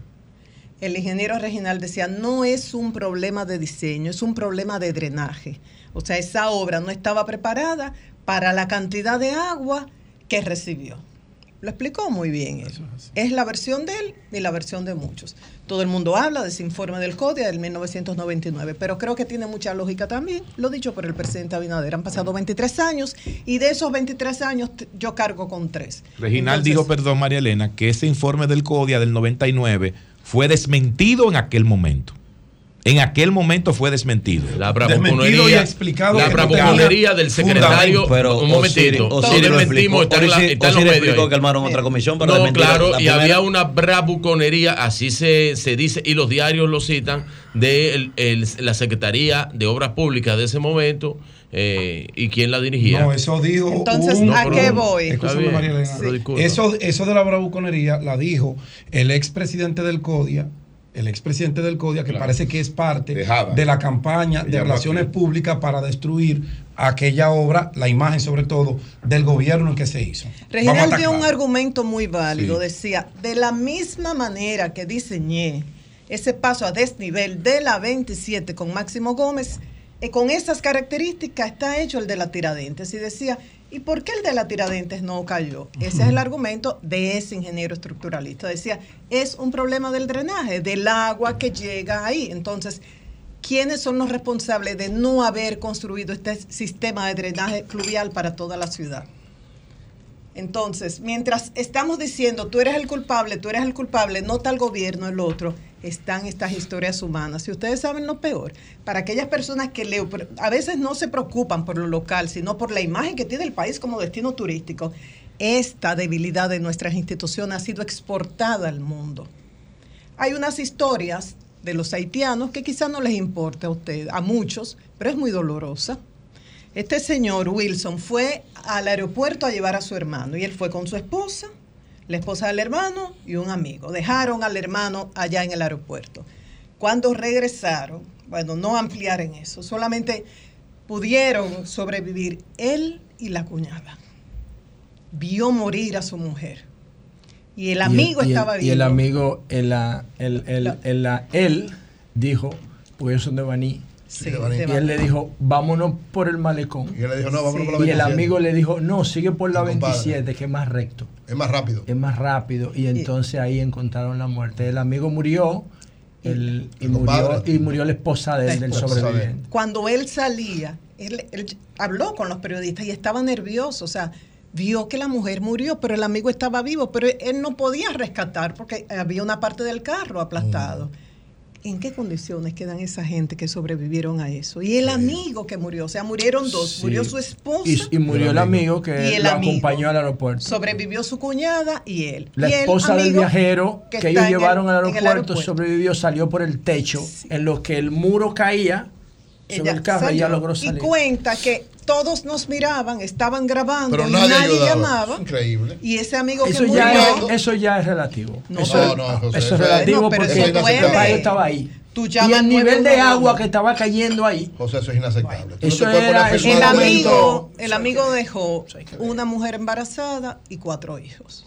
Eso es una historia que conmueve. Sí, y la otra historia que digo, que envía al mundo nuestras debilidades a nivel institucional, porque este señor vino de Puerto Rico a celebrar sus 75 años. Tenía decenas de invitados que venían de Estados Unidos, de Puerto Rico, a sus 75 años, y ahí también se iba a revelar el género de su el, primer nieto que iba a tener con su esposa. Tienen nietos con relaciones anteriores, pero el primer nieto con su esposa. Y ya ustedes saben cómo perdieron la vida estos cuatro, los, los ¿Cinco padres. con el bebé? Eh, bueno, cinco con el bebé. Los padres, la hija y el yerno, que era fiscal en Puerto Rico, y el dominicano, el amigo, el médico, que los iba a buscar. Entonces, las, ustedes van a decir, cada vez que alguien muere, surgen historias. Y el, padre, María Elena, que la hija se estudiaba en Francia. Sí, que son nosotros dos. Historias bellísimas. Bueno, pero ahí están los testimonios. los testimonios. Eh, eh, los restos se repatriaron en el día de ayer. El velatorio comienza mañana viernes, el sábado, el domingo es el sepelio. ¿Y qué dicen de, estas personas? La madre, por ejemplo, sobreviviente de cáncer y se dedicaba en la iglesia a apoyar a la gente con esta situación. Ambos, como pareja, daban siempre recursos, días como hoy, días de acción de gracias, días de Navidad, para poder llevar una cena y lo que necesitaran familias de pocos recursos. Gente muy trabajadora, muy querida. Puerto Rico, dicen, está de luto por esta situación. Entonces, es un duelo que tenemos nosotros, una rabia por situaciones que quizás se hubieran previsto, quizás se hubieran evitado. Y uno se pregunta, y, que tienen ellos también, y uno se pregunta cuántos muertos más necesitamos para que decidamos asumir responsabilidades. Ahora están las tareas, ya los yo hablé de eso el martes, el presidente, eh, el lunes, el presidente se refirió a eso, o sea, desde el fondo para trabajar en la preparación mitigación y adaptación de todo lo relativo al cambio climático, revisión de todas las obras y también se necesita educación. Educación, tirar un papel, un plástico a la calle, esto obstaculiza las vías de desagüe y eso contribuye con la inundación. Pero también un poco de sentido común de parte de las autoridades y de parte de los empleadores. Me pregunto, el sábado ¿Había necesidad de decretar no laborable? Yo realmente no sé. Ahora, lo grave sí yo encuentro es, estuve conversando con empleados que trabajaron ese sábado hasta las 7, 8 de la noche y a esa hora tuvieron que caminar dos y tres horas porque no había transporte público. Y a esa hora habían cedido las lluvias, pero las calles estaban inundadas tres horas. Imagínense un el sábado, en las condiciones que estaba. Los que tenían la dicha de estar refugiados en su casa, aleluya, gloria al Señor. Pero ese empleado quizás estaba vendiendo alimentos y medicamentos. Ustedes dirán, es vital para ese empleador. Sí, pero garantiza un medio de transporte para estas personas. Por eso te les digo, sentido común de parte de las autoridades y de parte de los empleadores. Por otro lado, eh, ya finalizando con dos informaciones muy breves, eh, la Cámara de Diputados envió a estudio de una comisión ampliada de 20 diputados del contrato de Aerodón. Ustedes recordarán lo que dijo el presidente, que bueno, se está renegociando una serie de contratos y él presentaba como un logro que con ese contrato el país no había recibido nada y que con la renegociación recibiría entre 1.905 a 2.155 millones de dólares y un avance en los próximos seis meses de 775 millones de dólares y una serie de inversiones para mejorar las estructuras de los aeropuertos de cara a seguir creciendo para el turismo y para seguir fortaleciendo el que la República Dominicana sea un centro eh, logístico. Esta comisión de diputados ampliada de 20 legisladores es presidida por la vicepresidenta de la Cámara de Diputados, Sulfani Méndez. Y como ustedes saben, este proyecto ha sido muy criticado. ¿Qué dice la oposición? Es inconstitucional, viola el derecho a la libre empresa, viola el derecho de la competencia, promueve el monopolio y ha faltado la transparencia. Ojalá que lo conozcan la profundidad y que podamos conocer todos los detalles del mismo. Y finalmente, que se cumpla eso prometido ayer por el ingeniero, eh, por el ministro de Minas y Energía y Minas, Antonio Almonte, de promover buenas prácticas en todo lo que tiene que ver con el Larimar. Eso a propósito del Día Nacional del Larimar que se conmemoró ayer. Él hablaba de que, bueno, honró primero el trabajo de todos los que extraen, producen y comercializan el larimar, que es una piedra nacional, una piedra semipreciosa. Dice, gracias a ellos se conoce por todo el mundo esta piedra única de la República Dominicana, única de Barahona. Decía, hay que promover buenas prácticas, hay que dotar a estos trabajadores de espacios dignos y seguros que garanticen su seguridad y su salud. Ante esto solo hay que decir que así sea. Cambio fuera.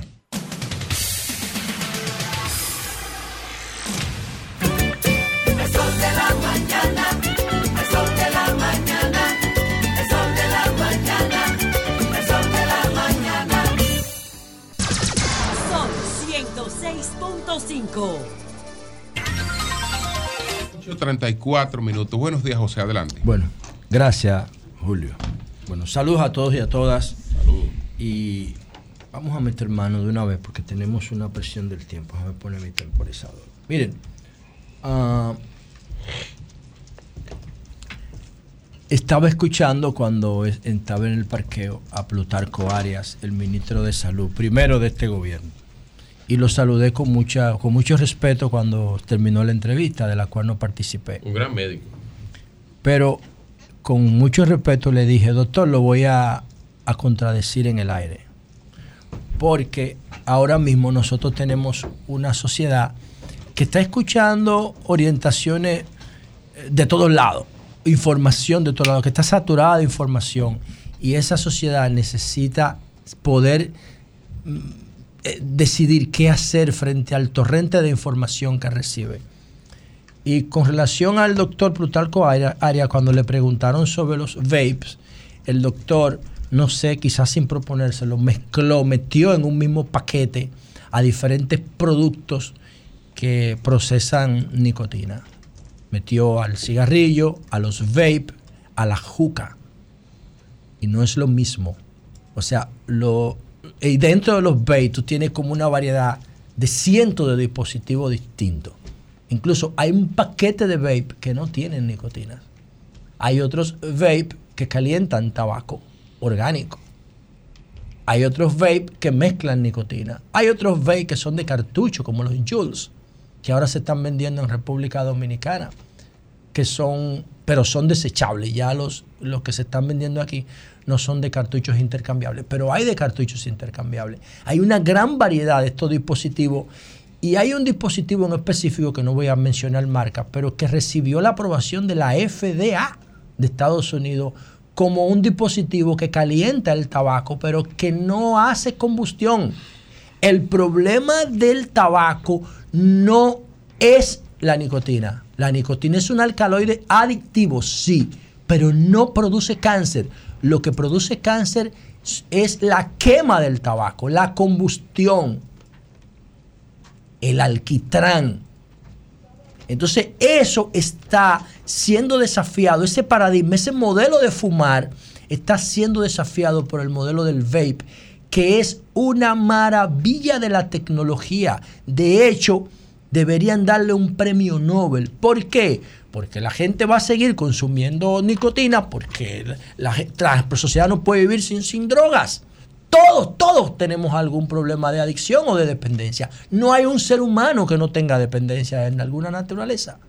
Pero en el caso del vape, cuando se mejore su, su, tecnología y cuando se haga más eficiente y más segura, es una maravilla de la tecnología, porque te permite consumir la nicotina sin quemar el tabaco.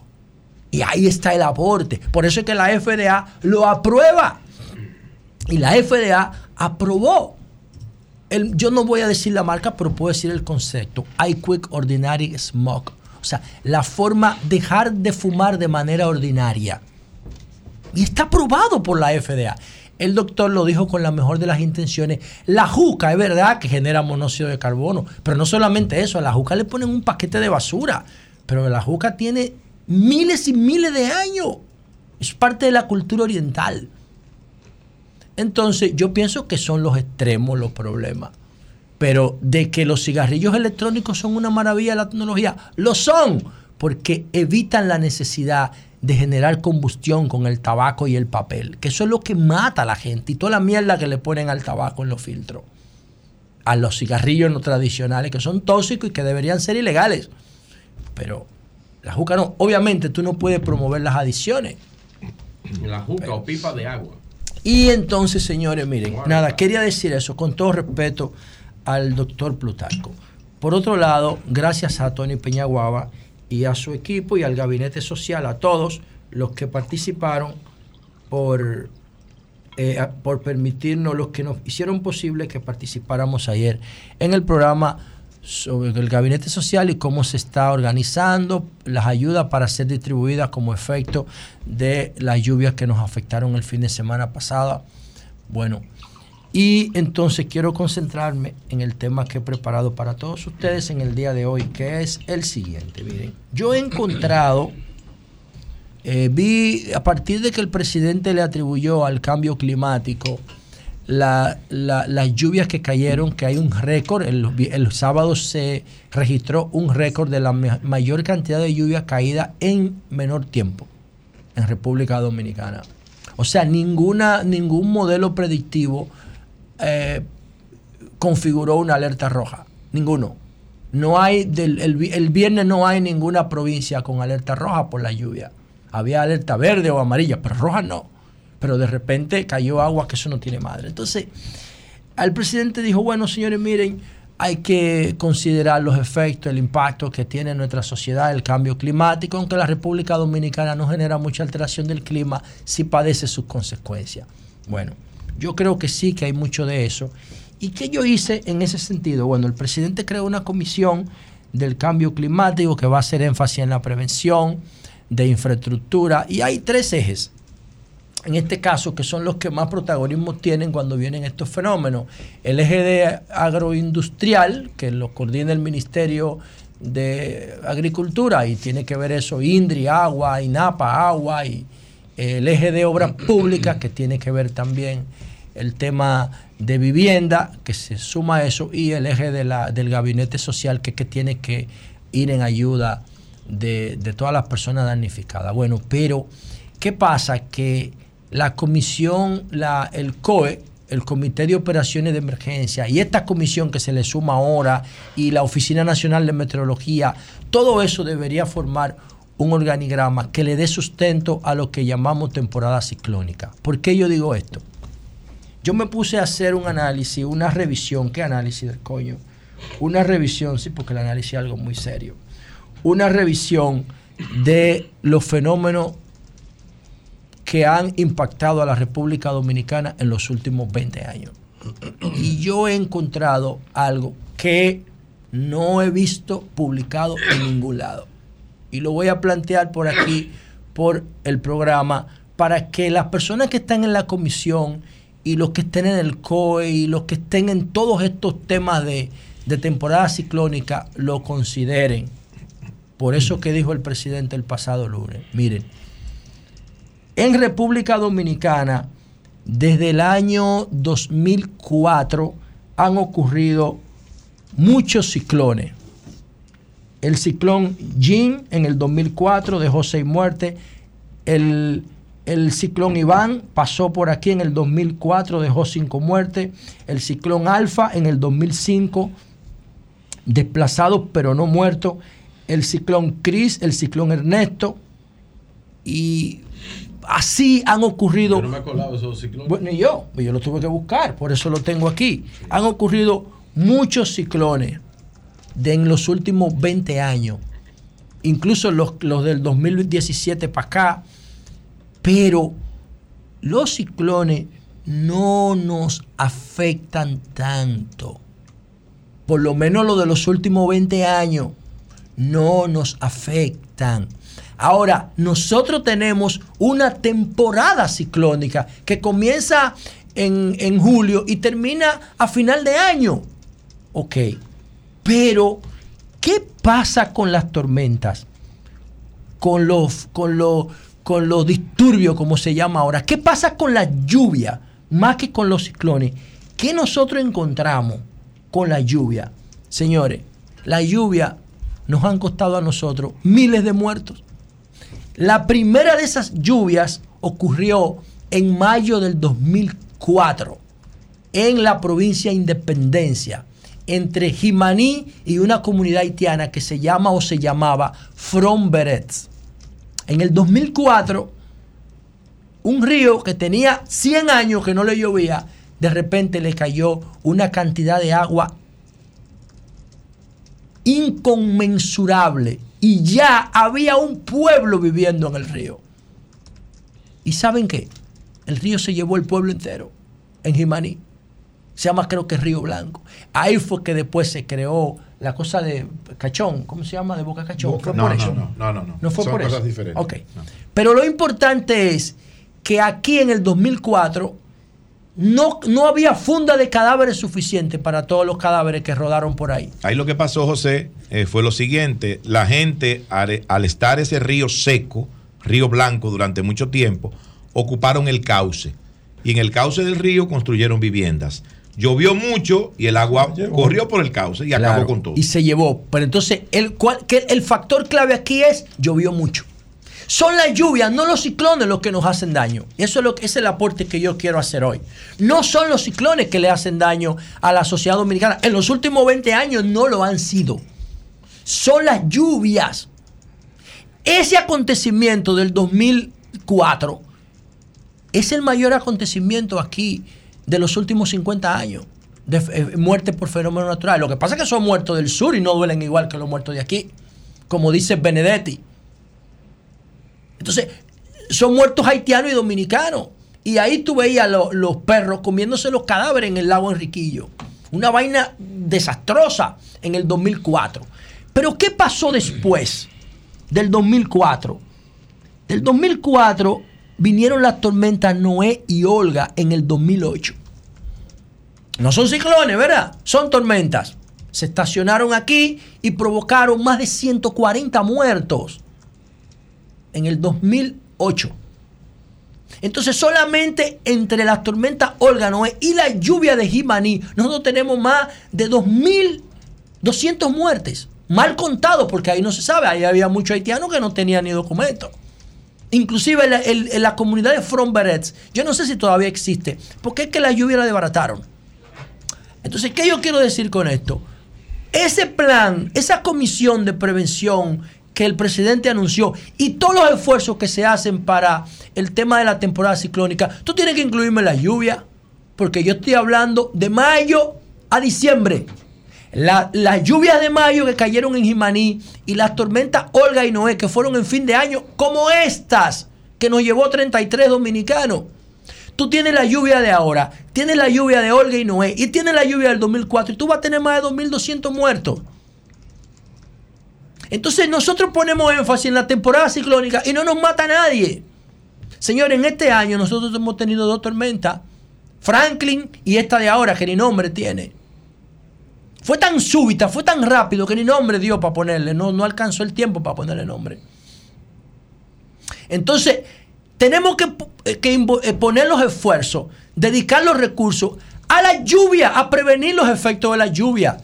Y quiero terminar con esta propuesta. Eso tiene que tener un sustento legal. Eso no puede ser un capricho del presidente o de cualquier autoridad. ¿Cuánto dinero tú le pones a eso? Tiene que haber un manual de procedimiento de prevención por la lluvia. Tú no puedes empezar a preparar la ciudad un día antes de que vaya a llover. No, a eso hay que darle el mismo criterio que se le da a la temporada ciclónica. Pero la temporada ciclónica solamente es un anuncio. No tiene sustentación, no tiene presupuesto, no tiene organigrama, no tiene plan. Y yo creo que además de la buena intención de formar esa comisión, hay que agregar, importantizar el impacto de la lluvia, que esa es la que nos mata a los dominicanos y nos daña la agricultura y nos daña la infraestructura y nos afecta la economía y el turismo. Y entonces eso hay que llevarlo al Congreso.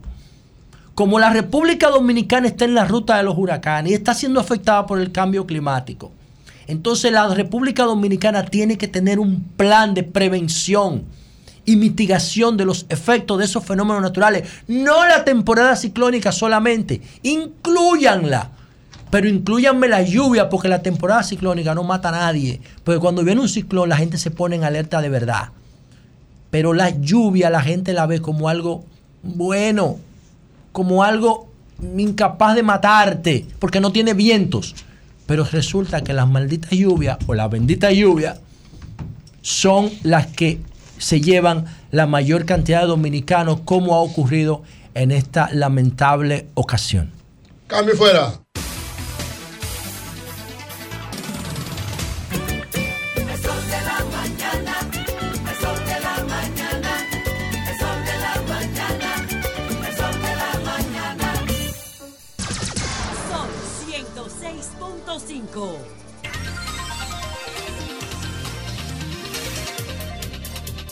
8.58 minutos, casi las 9. Seguimos con los comentarios. Nayib, adelante, hermano.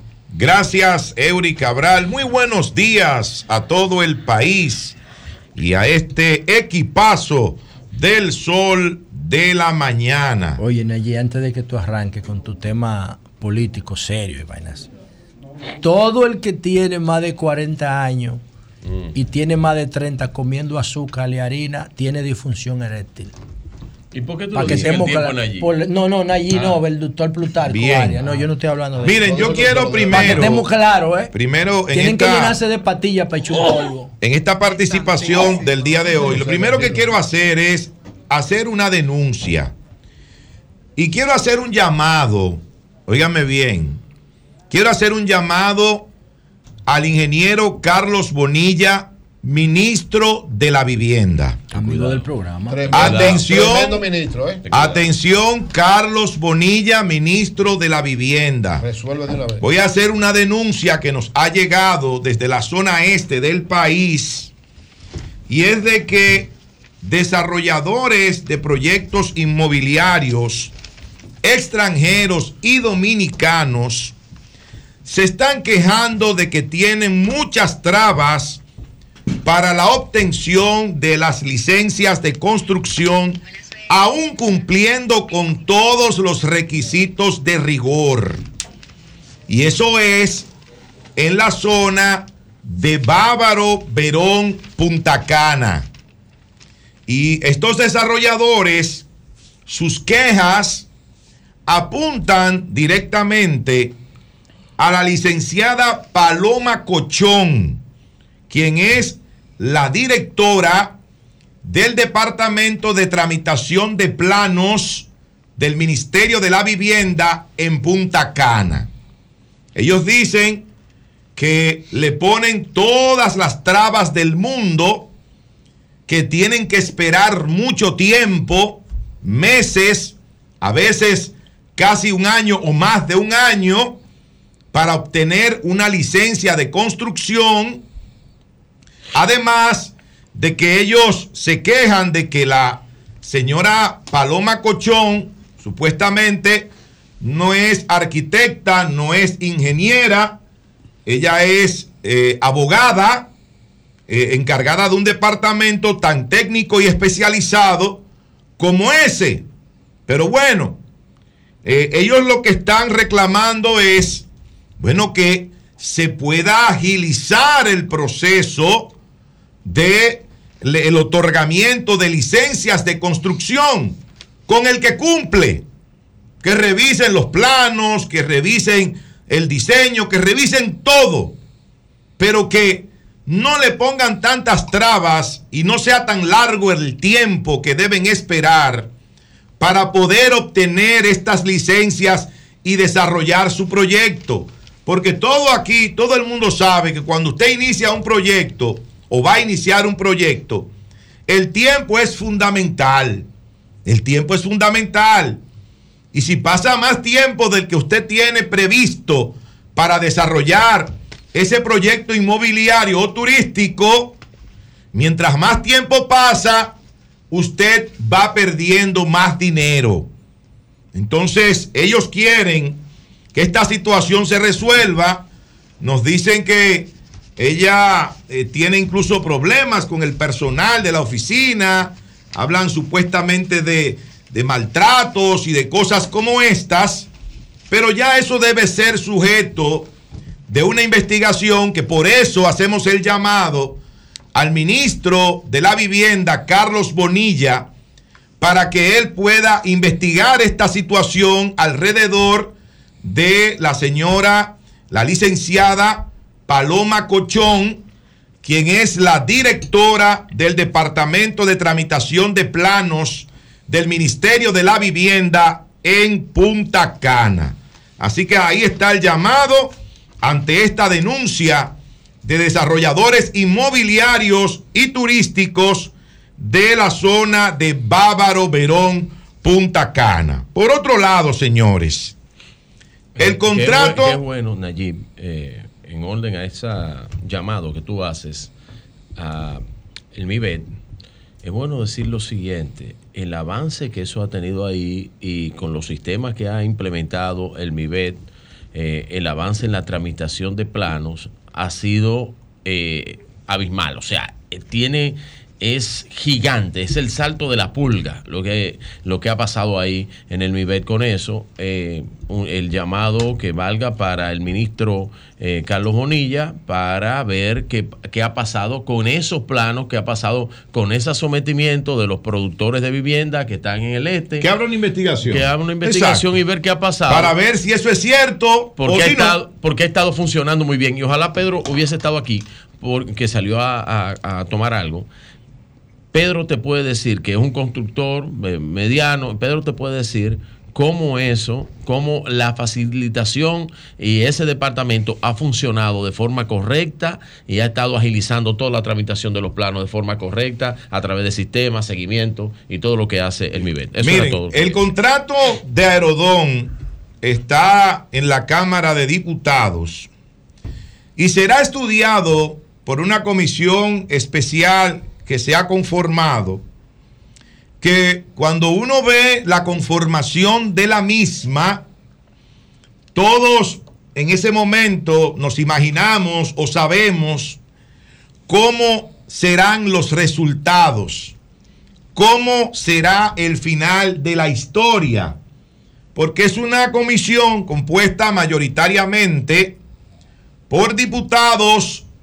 del partido oficial, del Partido Revolucionario Moderno, y los que no son del partido oficial son de partidos que van aliados en este proceso electoral al Partido Revolucionario Moderno. Es decir, que ahí no habrá sorpresa en el resultado de ese estudio, cuando ellos presenten ese informe, ustedes verán que será total y absolutamente favorable a que el gobierno pueda renovar el contrato de concesión de, de, los aeropuertos dominicanos, de seis aeropuertos dominicanos, con esta empresa por 30 años más. Ustedes verán el resultado en poco tiempo. Por eso no tengo fe en esa comisión que se ha conformado, que debería ser una comisión más equilibrada para que se puedan defender los intereses no de un partido, los intereses no de una empresa ni de un particular, sino los intereses del pueblo dominicano, que es a quien pertenecen esos aeropuertos eh, que están otorgados en concesión y que ahora se pretende renovar ese contrato por unos 30 años más. Y yo le digo a todos ustedes, señores, ¿cómo se puede premiar a quien lo ha hecho mal durante 23 años? ¿Cómo se le puede otorgar una extensión o un nuevo contrato a una empresa que durante esos años lo único que ha hecho es convertir en chiqueros y posilgas los aeropuertos que tiene concesionado en la República Dominicana.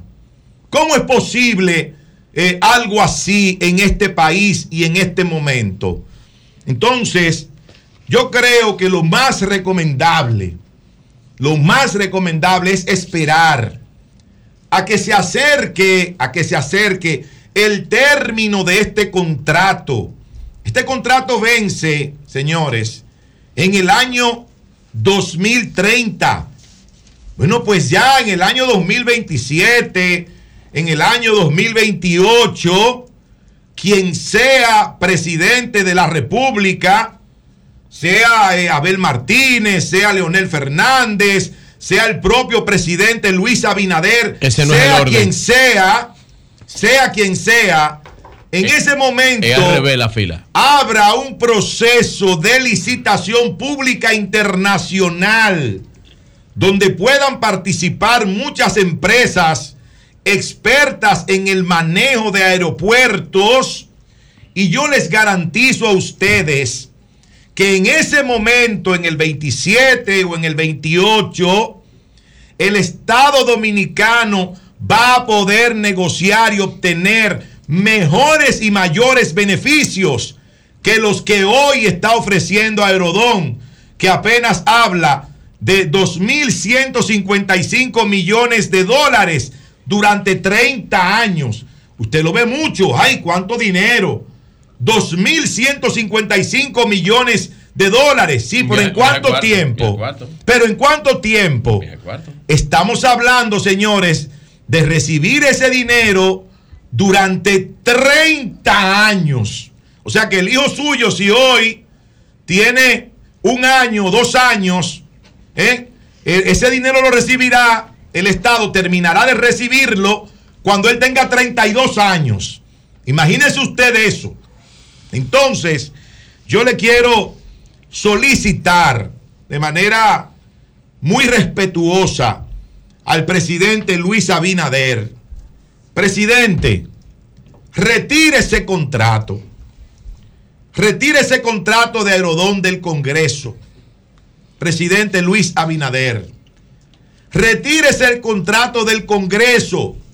Por favor, no se tire ese muerto encima. Gracias, fuera.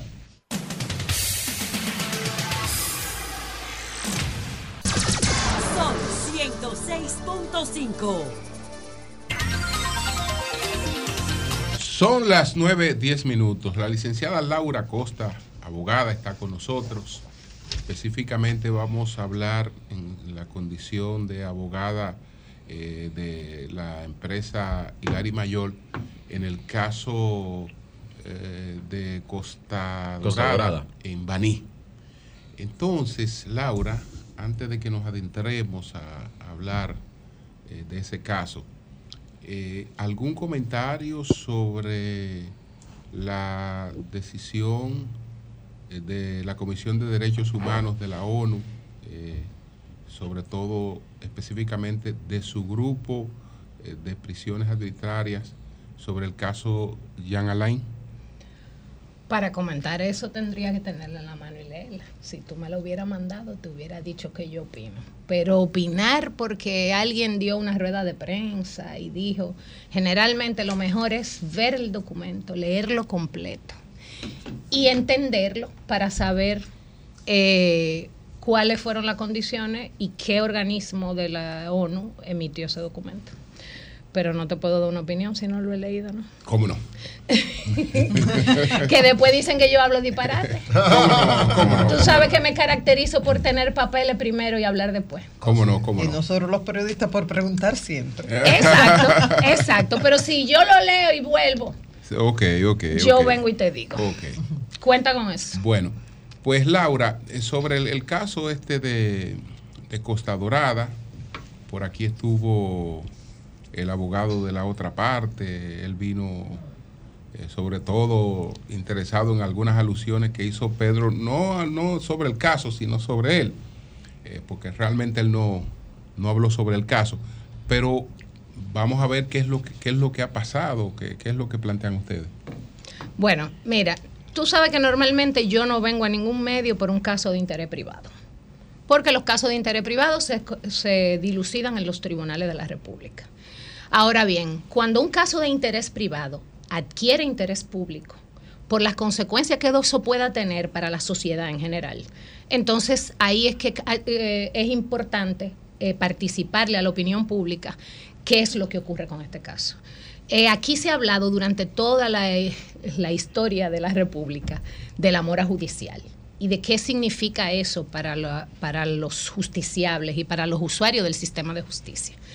Y este caso es un ejemplo de cómo la mora judicial ha afectado los intereses de unas familias. Pero también este caso es un ejemplo de la afectación, de la ausencia de seguridad jurídica. Y te explico por qué. Una familia, la familia Mayor y las familias Serrano, adquieren unos terrenos en Baní, 6.3 millones de metros cuadrados. En Baní, en el año 67. Compran esos terrenos eh, el eh, ascendente de la familia mayor compre esos terrenos con la idea algún día, visionario al fin, por eso es que a esos empresarios le va bien, pues son visionarios, y compran esos terrenos y lo ponen a nombre de una compañía tenedora de inmuebles que es Costa Dorada. Y pasan los años y un día deciden esas familias eh, hacer un proyecto ahí. Y cuando van a transformar su compañía en el registro mercantil, se encuentran que la compañía está a nombre de otra persona. Ay, padre. ¿Cuántos años después? ¿Cuántos años después? En el 2013, esa persona la compañía y por, y por lo tanto la propiedad. De lo sé, porque la compañía no, no vale nada sin el inmueble. No, no, pero, pero, pero Laura, espérate, que esto parece sacado de una chistera. Pero, querido, ¿te parece raro eso? lo más lindo es que el dueño de esa compañía que aparecía era un muerto. Okay. De la, de la, Aquí está el acta de función, porque como dicen que, que, uno fabula, aunque Edgar Allan Poe no, no es fabuli no sí. era fabulista, que yo sepa. Pero como dicen que uno fabula, yo traje el acta de función. Para que ustedes la vieran, porque a mí me gusta. Todo eso se los regalo a ustedes. Mira. Pero, pero el, mu el, muerto constituyó el la muerto, antes de morirse, yo me supongo no, no. El muerto, el muerto registro, le vendió las acciones a los imputados de este proceso. Pero ya, muerto, estaba, ya estaba o, muerto o, o, antes de morir. Miren, aquí dice, murió el día 2 de febrero del 2010. Okay. Venta del el señor Luis Américo Minervino. Le vende a Global Multibusiness sí. Corporation representada por el doctor Rafael Elena Regalado, sí. le vende las acciones, 500 acciones. Sí. ¿En qué fecha? En el año, el 20 de febrero del 2014. No, pues, Cuatro años Cuatro después de morir. años De- y de muerto. 18 días después de, De morir. muerto. Y le de morido. vende, Ah, pero ajá, morido, muerto y matado. Sabemos que se puede negociar Mira. desde allá. Oye, eso, mira. Estaba desandando. Ah, pero mire, maestro, uno que tiene preocupaciones así, desde allá usted puede resolver cualquier Sí, sí, cosa. cualquier cosa. Cu- Cuando a ustedes le digan que después de la muerte no hay nada, Luis Minervino le vendió a Elena Regalado. Y le vendió Ah. a Ilek Paloma Soto Garavito También. 100 acciones, sí le vendió 100, en el día 20 de febrero del 2014 también. Wow. Pero ese señor Minervino no era accionista de esa compañía. Para hacerlo accionista, ese señor, se inventaron un montón de, de asambleas. Hay que canonizarlo. Desde el año 77 hasta el año, hasta el año 2013. Entonces, mira, yo traje una asamblea de verdad de Costa Dorada, Sí. de la constitución de la compañía, que se escribía en el 76. ¿Había computadora? No, No, ¿verdad? claro que no. Esa es la, la asamblea de la compañía en el 76, hecha en maquinilla de escribir, donde yo aprendí a escribir. Y ahí sacó la cédula de paso. Estas son la comp- las asambleas depositadas por ellos. ¿De qué año? En el registro mercantil, toda la depositaron en el 2013, del 76 en computadora, Oh, qué lindo. del 77, todita iguales además. O sea, supuestamente del 77 al 2013, todas las asambleas son igualitas y están escritas en computadora. La misma. La misma. Lo mismo, nada más le cambian la fecha. Y los nombres de la gente. Nombre porque ellos pusieron a gente a vender, pero ellos pusieron a vender otro muerto. Otro. Hay otro muerto Ah, que pues, está vendiendo. Aquí está el poder que le da Minervino No, este en el 2012, de, dos años después de muerto, a la persona que deposita en el registro mercantil, que era una de las imputadas y fue excluida del proceso, a pesar de diciendo el juez que ella no firmó nada con el muerto, pero aquí está la firma, con el muerto. ¿Y por qué la excluyeron? ¿Cuál fue? el Bueno, yo no sé. María Elena, porque jurídicamente no Hay que debiera. preguntarle al juez, ¿verdad? Habría que preguntarle, pero la Corte de Apelación se ocuparía de eso si la dejaran. Ok. Porque ahí es donde te... El primer problema es que cómo es posible que una, una familia tiene unos terrenos, imagínate tú, Julio, fajado trabajando, unos chelitos, María Elena, déjame yo comprar este solar para cuando yo tenga dinero construir ahí. Y tú lo compras, lo pones a nombre de una compañía para hacer un negocio. Un día, porque tú no tienes cuarto, son unos ahorros, tú lo compraste en tierra. Y tú te vas. Tú no estás atento a esa tierra, tú le pones una cerquita y tú dices, bueno, esa tierra yo la tengo ahí para cuando yo tenga dinero. Y 10 años después tú tienes dinero y te encuentras que Pedro y Eury son los dueños de tu, de tu tierra y de tu terreno y de tu compañía. Y cuando tú vas, están depositadas todas las asambleas firmadas por muerto.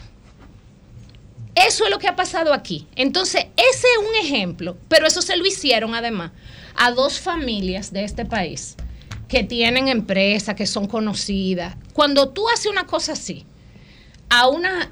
¿Qué nos espera a nosotros los, Pero, mortales? la- Laura, pero ¿por qué está entonces en, la Corte de Apelación? Bueno, hubo- porque- hubo- ellos tuvieron ganancia. no, no, no, ellos, ellos van- están en juicio de fondo, pero sin nosotros. Ah, ok, ok.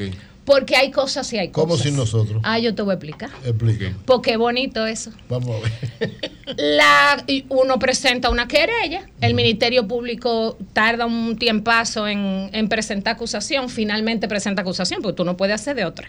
Claro. Hay firma de muerto. Saca alguna gente que tenían que estar y deja a Rafael Elena Regalado, a Judith Aguas Vivas, la de la firma del poder, a Ailek Soto Garavito, que es la que compra las acciones al muerto.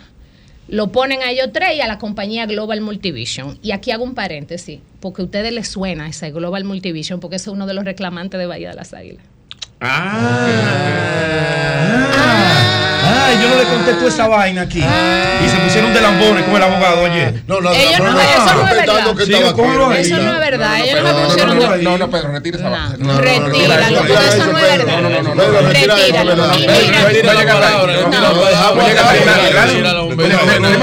Nadie tuvo aquí de lambón y él no habló del caso. Él no habló del caso. Y él no habló del caso. Él vino a desmentir todo lo que yo había dicho de ese caso. No, no, él habló del correo él puede venir a expresar su opinión como vino del caso y, vino con una réplica y se le respeta. Pero aquí nadie tuvo de Lambón. No, Lambón no. retira. Yo lo vi eso. Yo lo vi. Yo lo vi. Eso no es verdad. y además es tampoco así que yo estoy aquí corroborando todo lo que tú has dicho. No, tú sí. Con papel, pero te lo estoy diciendo. Porque si tus compañeros no tuvieran, no, no estuvieran escuchando hoy todo lo que yo estoy diciendo. No, no, es que yo nunca, nunca, yo tengo 19 años en los medios de comunicación. Podré haber cometido algún hierro menor pero todas las informaciones que yo sirvo, sea acusando con la energía que me caracteriza, es fruto de investigación y de verdades que son irrefutables. yo no hablo disparate. ¿A qué nivel está este proceso? Porque uno escucha todas estas barbaridades y uno dice, bueno, esto se tiene que resolver de inmediato. ¿A qué nivel está y qué tiempo puede tomar un proceso como esto? Ya que tú hablabas en principio de la importancia de mora judicial y la falta de seguridad jurídica. Bueno, eh, este caso pasó por audiencia preliminar, el juez decidió que aunque nosotros, nosotros, cuando digo nosotros son mis clientes, las compañías Mayol y compañía, Ocra Company, Lari Mayol, eran los accionistas verdaderos, así mismo dice la sentencia. Los verdaderos accionistas de Costa Dorada son Hilary Mayol, Mayol y compañía, Ocra Company, Grand Case.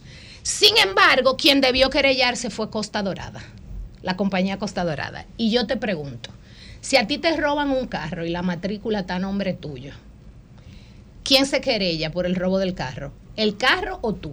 Tú. Ah, pues el juez dijo que el carro. Que era la compañía. Ah, pero la compañía está usurpada. Sí. Entonces, ¿cómo tú me dices a mí, tú tienes que venir como querellante, como la, una compañía que ya no es tuya porque te la cogieron? Claro. Eso no tiene sentido, pero eso es un absurdo total. Pero hizo eso. Pero, les un error. bueno, no sé, pero, pero sacar a los querellantes, a las víctimas de un proceso, para dejarlo correr solo, a lo que, comiendo con su dama a los imputados, está un poco fuerte.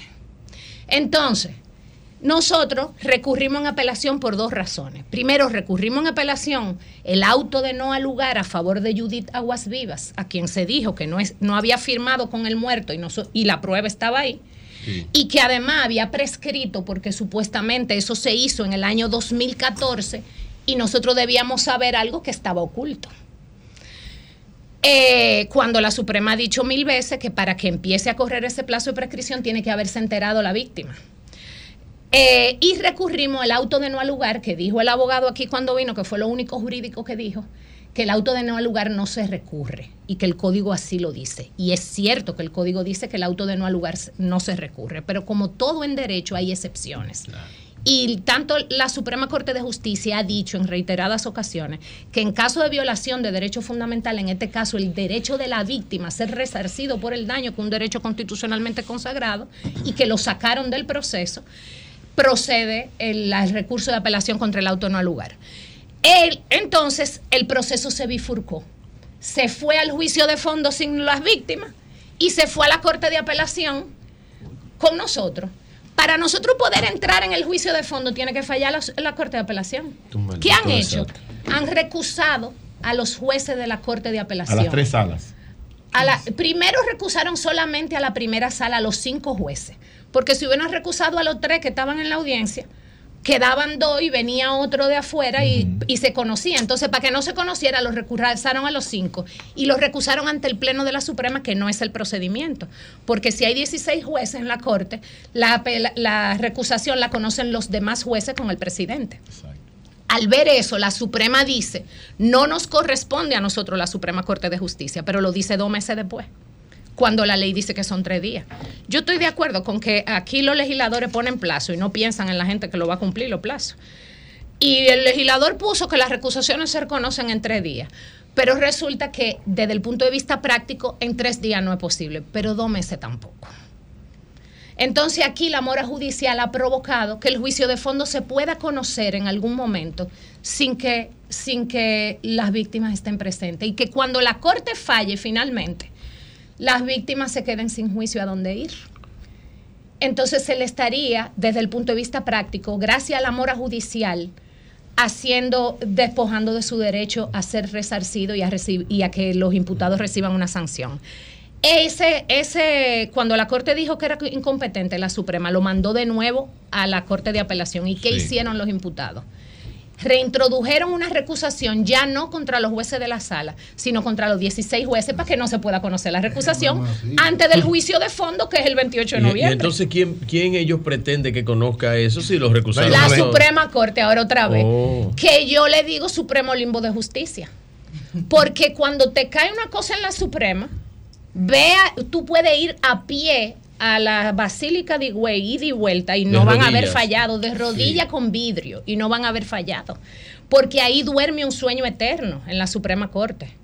Entonces eso no es posible y eso tiene que parar y pasa en todos los casos. Ante todas esas falsificaciones, porque ahí hay delitos graves de falsificación. Entonces si esto se legitima, no compren tierra en este país.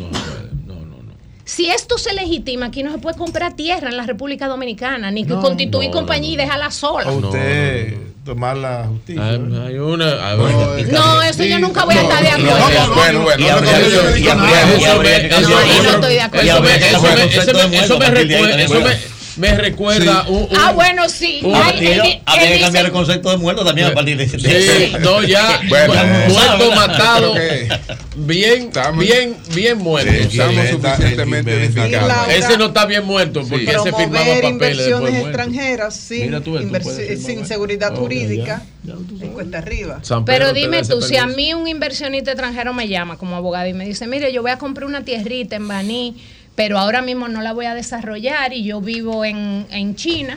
Eh, ¿Usted qué me recomienda? Que se vaya para otro sitio a comprar tierra, porque así, no se puede. Entonces, mira, lo más grande de este caso, para mí como abogada, es que la justicia sea cómplice de la, de la chicana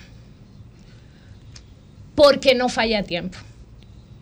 Y tienen que entender los jueces de la Suprema Corte de Justicia que, el, que aquí un juececito, porque y lo voy a poner en diminutivo aunque son los más grandes, los jueces de primer grado, tú has visto que a las 3 de la mañana te están fallando ahí mimito un fondo de un caso complejísimo.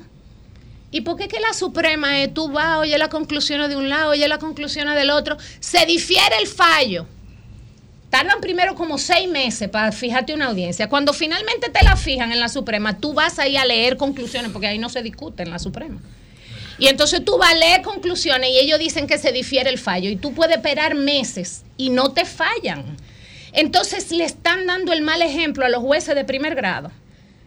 Y además está la justicia tardía, justicia denegada cuando no se falla a tiempo, a favor o en contra, amigo, porque yo no le estoy pidiendo a los jueces que me fallen a favor, es que decidan, que terminen de decidir, que asuman su responsabilidad, porque si no asumen su responsabilidad, son cómplices. Bien, pues muchas gracias, muchas gracias a Laura Acosta. Cambio fuera.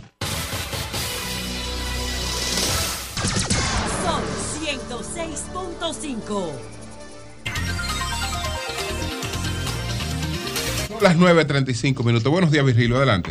Hablando que uno se entiende. Gracias a todos los que nos escuchan a través de este Sol de la mañana de Sol 106.5. RCC Media es la catedral de la opinión en la República Dominicana. Buenos días. Eh, miren, hay eventos que destapan y traen el pasado al presente. Y lamentable que estas lluvias, en un efecto de este cambio climático, que si nosotros vemos progresivo, el cambio climático, el cambio climático dijo en noviembre del año pasado más de 180 milímetros, en noviembre de este año 430. Si tomamos eso como una proyección, esperemos el año que viene, estamos haciendo un supuesto, ¿no? Esperemos el año que viene mucho más pluviometría. Eso es una muy triste noticia para los dominicanos, que vamos a tener que enfrentar situaciones que nosotros no producimos en el mundo. Pero bien, hay que enfrentarse con eso. Esas lluvias, con esa eh, situación que se presentó en una estructura hecha hace años, que tiene años dándole servicio a todos los dominicanos y que sí es una solución. Es una solución real del tránsito en la República Dominicana, principalmente en, el en Santo Domingo, por la cantidad de flujo de vehículos que entra hacia, hacia eh, eh, el Distrito Nacional. Como dicen por ahí, aquí es que se producen los cuartos, aquí es que se hacen, se firman los cheques pero ya diríamos que se hacen las transferencias, porque ya los cheques no, se, no son tan populares, aunque se siguen utilizando cheques y pagos a través de cheques. Yo fui un poco más allá de los asuntos que acontecieron en ese día. Y yo hice un comentario en el cual mis compañeros no estuvieron de acuerdo. Y eso es bueno, porque para eso es este panel, para dirimir nuestras ideas y nuestras informaciones. Yo dije que vi una denuncia con preocupación. Profundicé en la denuncia. Busqué archivos viejos, periódicos viejos, editoriales viejos, noticias. Así se profundizó y se encontró los informes del CODIA de aquel entonces sobre el muro que aplastó nueve personas. Lamentablemente. Esto no es un proceso de culpar a nadie. Es llegar a fondo a la verdad, que son dos cosas diferentes. Porque la verdad no tiene, la verdad es la verdad, es lo que es, como dicen. It is what it is. Es lo que es. La verdad no pueden ser dos verdades, tienen que ser una. Y debe ser bajo el proceso del análisis. Dice Joan Manuel Serrat, nunca es triste la verdad, lo que no tiene es remedio. O sea, la verdad no tiene remedio. Es así, porque es lo que es. Aunque hay mucha gente que se inventa su Entonces, yo le mandé a Yoba yo le mandé a Yoba una imagen que yo quiero que ustedes vean ahí de Diario Libre. Y esa imagen de Diario Libre que ustedes ven ahí, que yo voy a poner, es una imagen de Diario Libre. ¿Ustedes saben de qué año? Eso es de agosto 26 del 2006. ¿Qué dice eso ahí? Con respecto a la Máximo Gómez con respecto a la Máximo Gómez con 27. Yo, la tienes. Con respecto a la Máximo Gómez. ¿Qué es lo que yo digo? Acaba la primera fase del drenaje de la Gómez. ¿Cómo así?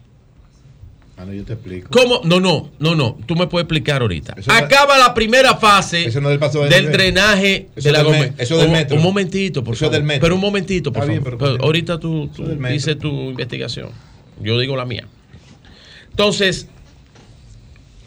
primero, llama mucho la atención que esa fase de drenaje, esa fase de drenaje, y esas otras dranejas que se hicieron, la hacía, la, hacía la oficina del transporte, redornamiento del transporte de aquella época. Yo creía que eso era el INAPA, que debía ser, y la CAS. pero lo hacía. Pero un momentito, por favor, por un momentito. Ahorita usted da sus alegaciones porque tú no tienes la información. La información la tengo yo. la tengo. ¿Cómo, pero, tú no, ¿cómo que yo no la tengo? Tú no puedes decir que yo no la tengo. Pero un momentito. Pero, si tú quieres, yo no intervengo en tu comentario. pero perdón. pero tú no puedes decir que yo no la tengo porque yo sé dónde fue ese acto. ¿Dónde tú das tu ¿A que tú no sabes dónde fue ese acto? Tú das tu información. ¿A que tú no sabes dónde fue ese acto que tú presentaste ahí? Pero por favor, Nayib, yo quiero dar mi información. Adelante, adelante yo quiero dar mi información. Entonces, oh, cuando yo me referí a una información que se dio, que se había obstruido, muy posiblemente, los drenajes de la Máximo Gómez cuando se trabajaron dos cosas. Los pasos a desnivel y el metro que habían una de las cosas que habían dicho del metro de Santo Domingo y en esa línea que venía de Villamella hasta eh, eh, las proximidades de la Máximo Gómez, casi con, con Bolívar, antes de eso, por teatro, era precisamente facilitar el drenaje de esa zona. Lo cual no es así. Porque esa obra se hizo sin un presupuesto. Por eso el presupuesto creció tres veces. Porque no se hizo con una planificación. No había planificación de esas obras. Por eso yo digo que había intereses. Había intereses. Intereses. Intereses político, económico, financiero. Intereses. Cuando se inaugura ese drenaje, que fue porque se le llenó de agua, y ustedes lo recuerdan, pueden buscarlo en los diarios, se llena de agua, se llenó de agua ahí, la zona del metro. Entonces drenan desde la Universidad Autónoma de Santo Domingo hasta una planta que querían hacer, que era la otra parada que tenían planeada en los tres brazos. Y ese es el drenaje que ustedes ven ahí, que ellos dicen que hicieron siete años después, porque eso es el 2006. Eso es el 2006. El drenaje de norte a, sur, antes de la Máximo Gómez, fue obstruido. Y no hay drenaje en la Máximo Gómez hasta el punto donde pasó el accidente. Primero, un problema de drenaje pluvial. Bueno, las lluvias fueron extraordinarias. Nadie lo esperaba. Problema que nadie lo esperaba. Y lo segundo, después de la obstrucción, el problema estructural de ese muro que cayó, que tienen que tumbar todos los muros porque si el, ingeniero, dijo que los otros tienen los muros así, el de la tiradente también, pues también hay que encargarse de ese. Entonces, ¿qué fue lo que pasó? Pues ellos drenaron, porque se le llenó de agua, drenaron solamente la parte sur de la Máximo Gómez, la parte norte no tiene drenaje no tiene estructura de drenaje pluvial. Y ahí hay que hacer una investigación profunda para llegar a la verdad. La verdad que lamentablemente ya tiene nueve muertos en la costilla. Bueno, son las 9.45 minutos. Buenos días, Pedro, adelante. buenos días. Buenos días al panel, buenos días a toda la audiencia. Vamos a entrar en materia de una vez, como dice José eh, La Luz. Bueno, parece que este tema del muro lo vamos a escuchar durante los próximos seis meses de manera continua. saldrán versiones, se invertirá mucho dinero para generar una percepción completamente equivocada a lo que es la realidad de la construcción de una obra que data de un cuarto de siglo. Pero bueno, como los escenarios a veces uno no los escoge, sino que se presentan y tú como actor o te retiras de la obra o interactúas en ella. Yo me voy a tomar la molestia de leer estos párrafos que me escribió uno de los mejores y más reconocidos ingenieros en materia hidráulica del país. Una persona que los organismos internacionales se quitan el sombrero ante una opinión de él.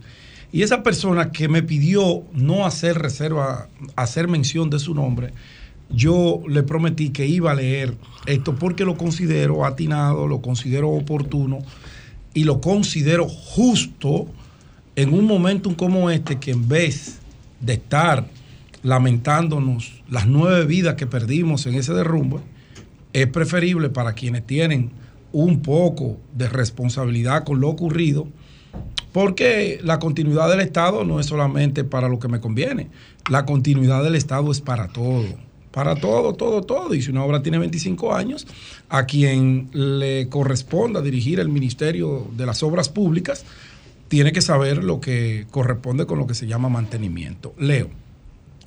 Una reducción considerable del área de escurrimiento por la construcción de diferentes edificaciones, coma, calles y parqueos pavimentado con asfalto u hormigón que disminuyeron la capacidad del suelo de permitir la filtración del subsuelo del agua de lluvia.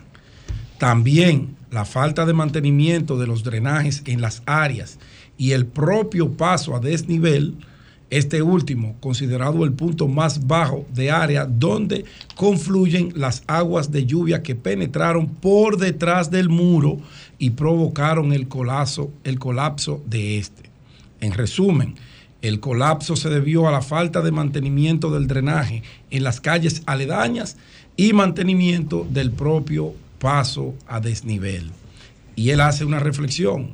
Las autoridades saben que la solución al drenaje pluvial para la ciudad de Santo Domingo cuesta entre 20 mil millones y 30 mil millones de pesos, como decía aquí Domingo Contreras, siendo conservador y que esta inversión no puede realizarse en cuatro años, sino que es un programa en el tiempo, en varios periodos de gobierno, sin importar la bandería política. Ustedes escucharon el primer párrafo, que una reducción considerable del área de escurrimiento por la construcción de diferentes edificaciones en el entorno donde está ese paso a desnivel, calles y parqueos pavimentados con asfalto y hormigón que disminuyeron la capacidad del suelo de permitir la infiltración del subsuelo del agua de lluvia. Y si el agua no encuentra un lugar por donde eh, salir, ella va a empujar y escogerá ella misma el lugar. Lamentablemente, escogió ese muro y lo llevó a eh, el pavimento, costándole la vida a nueve personas que es lo que más nosotros los dominicanos lamentamos. Los dominicanos de a pie, yo no sé si los que han montado toda esta diatriba, todo este debate comunicacional, sacando informes que como bien señalaba Nayicha Eddy, señalaba el propio ingeniero que diseñó la obra con toda la seriedad, con todo el expertise técnico, porque no es lo mismo escuchar a uno que cree que sabe, que pertenece a otra área, a uno que sí sabe, que se ha pasado la vida trabajando en esa área. Nosotros no podemos aquí emitir opiniones ni juicios a fondo en materia de infraestructura porque aquí no hay ningún ingeniero. Aquí no hay un solo ingeniero en esta mesa. Nosotros emitimos un juicio eh, aéreo y nos montamos lo que dicen los especialistas. Ahora, hay que investigar. Claro, porque si tú investigas, haces un levantamiento, un peritaje, podríamos evitar que una desgracia como la que ocurrió el pasado sábado nos vuelva a tocar a los dominicanos. Ahora bien, investigar, Usted no puede salir a los medios de comunicación a repetir lo mismo que usted dijo en el 97, en el 98, en el 99 y en el 2000. ¿Me escuchó? Usted no puede salir porque usted tiene un sesgo ya con esa infraestructura. Porque en ese entonces, quizás, quizás porque no lo tomaron en cuenta para pertenecer al equipo que conformó y, ejecutó esa obra, usted tiene algún sentimiento encontrado. Digo quizás, como no estoy dentro de usted, no lo puedo eh, decir.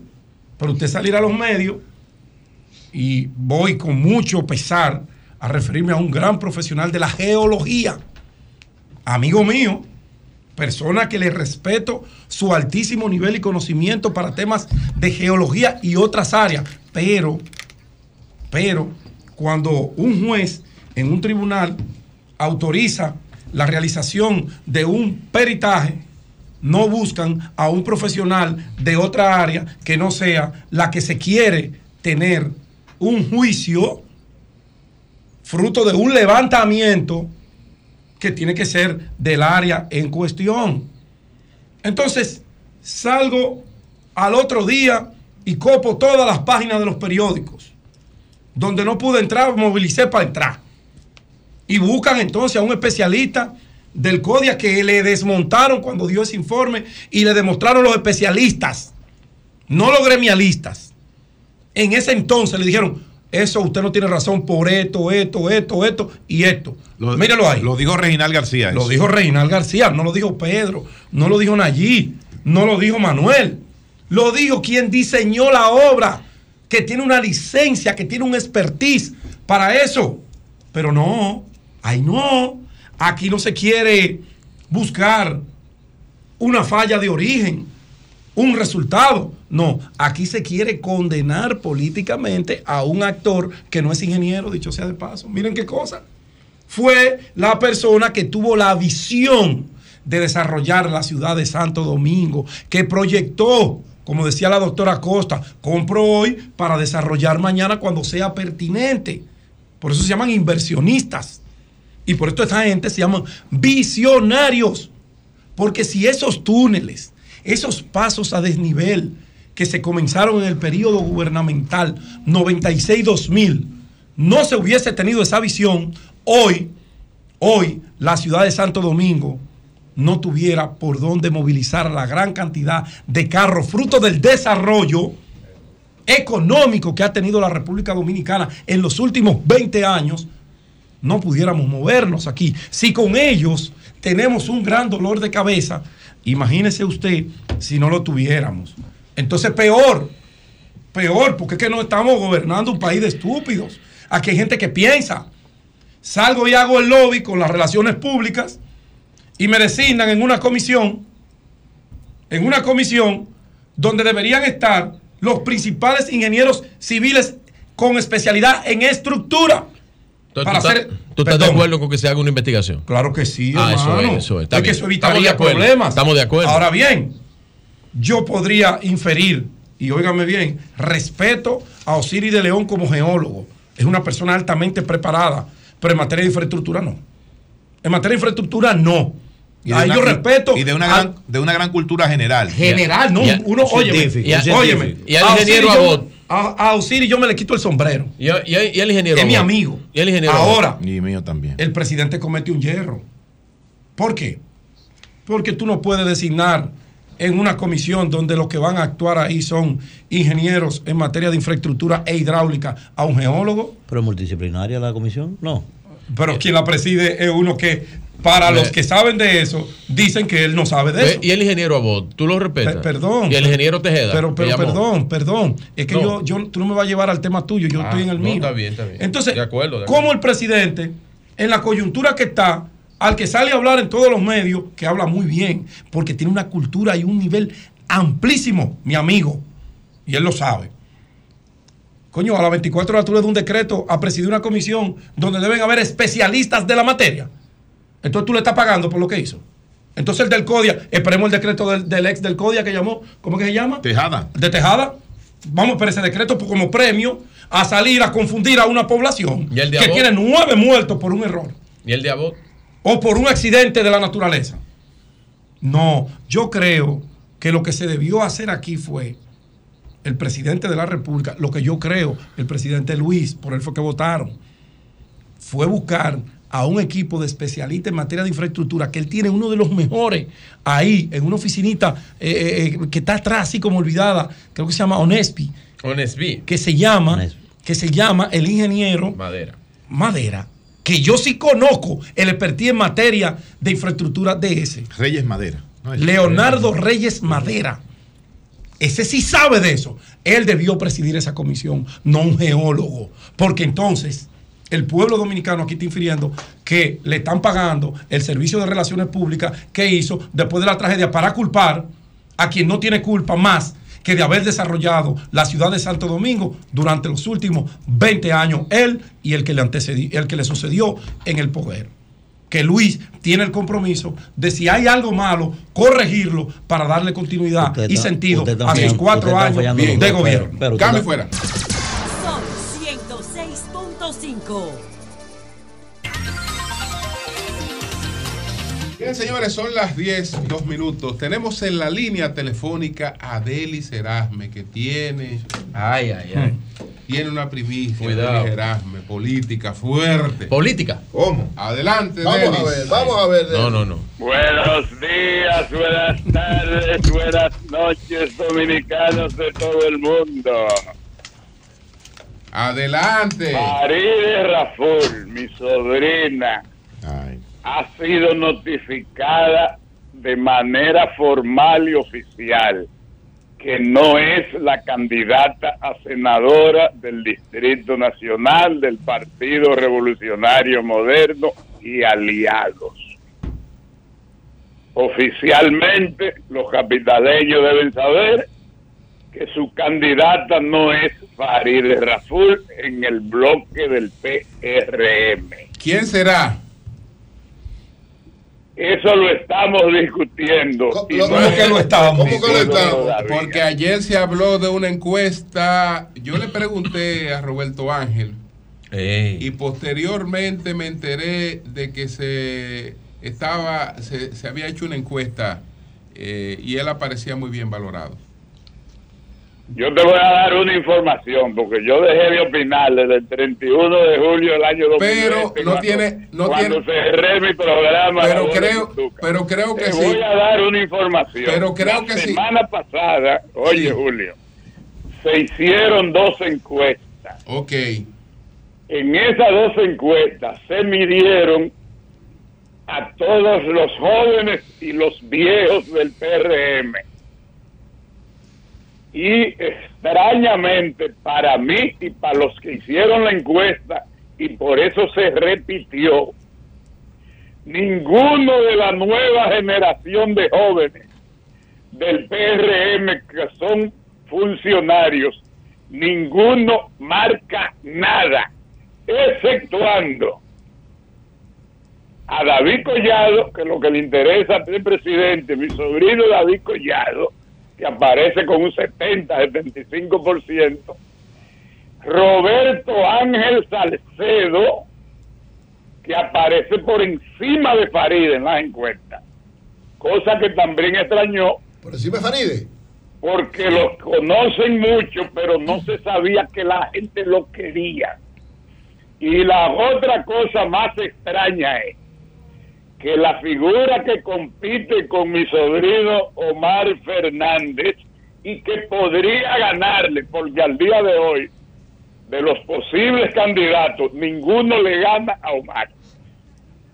Doña Milagros Ortiz Vos, mi tía que acaba de resucitar en la mente del electorado dominicano y de la capital. Eso ha sido el fenómeno más sorprendente, que una señora de su edad tiene el aprecio de jóvenes, de los de mediana edad y de los de la quinta edad.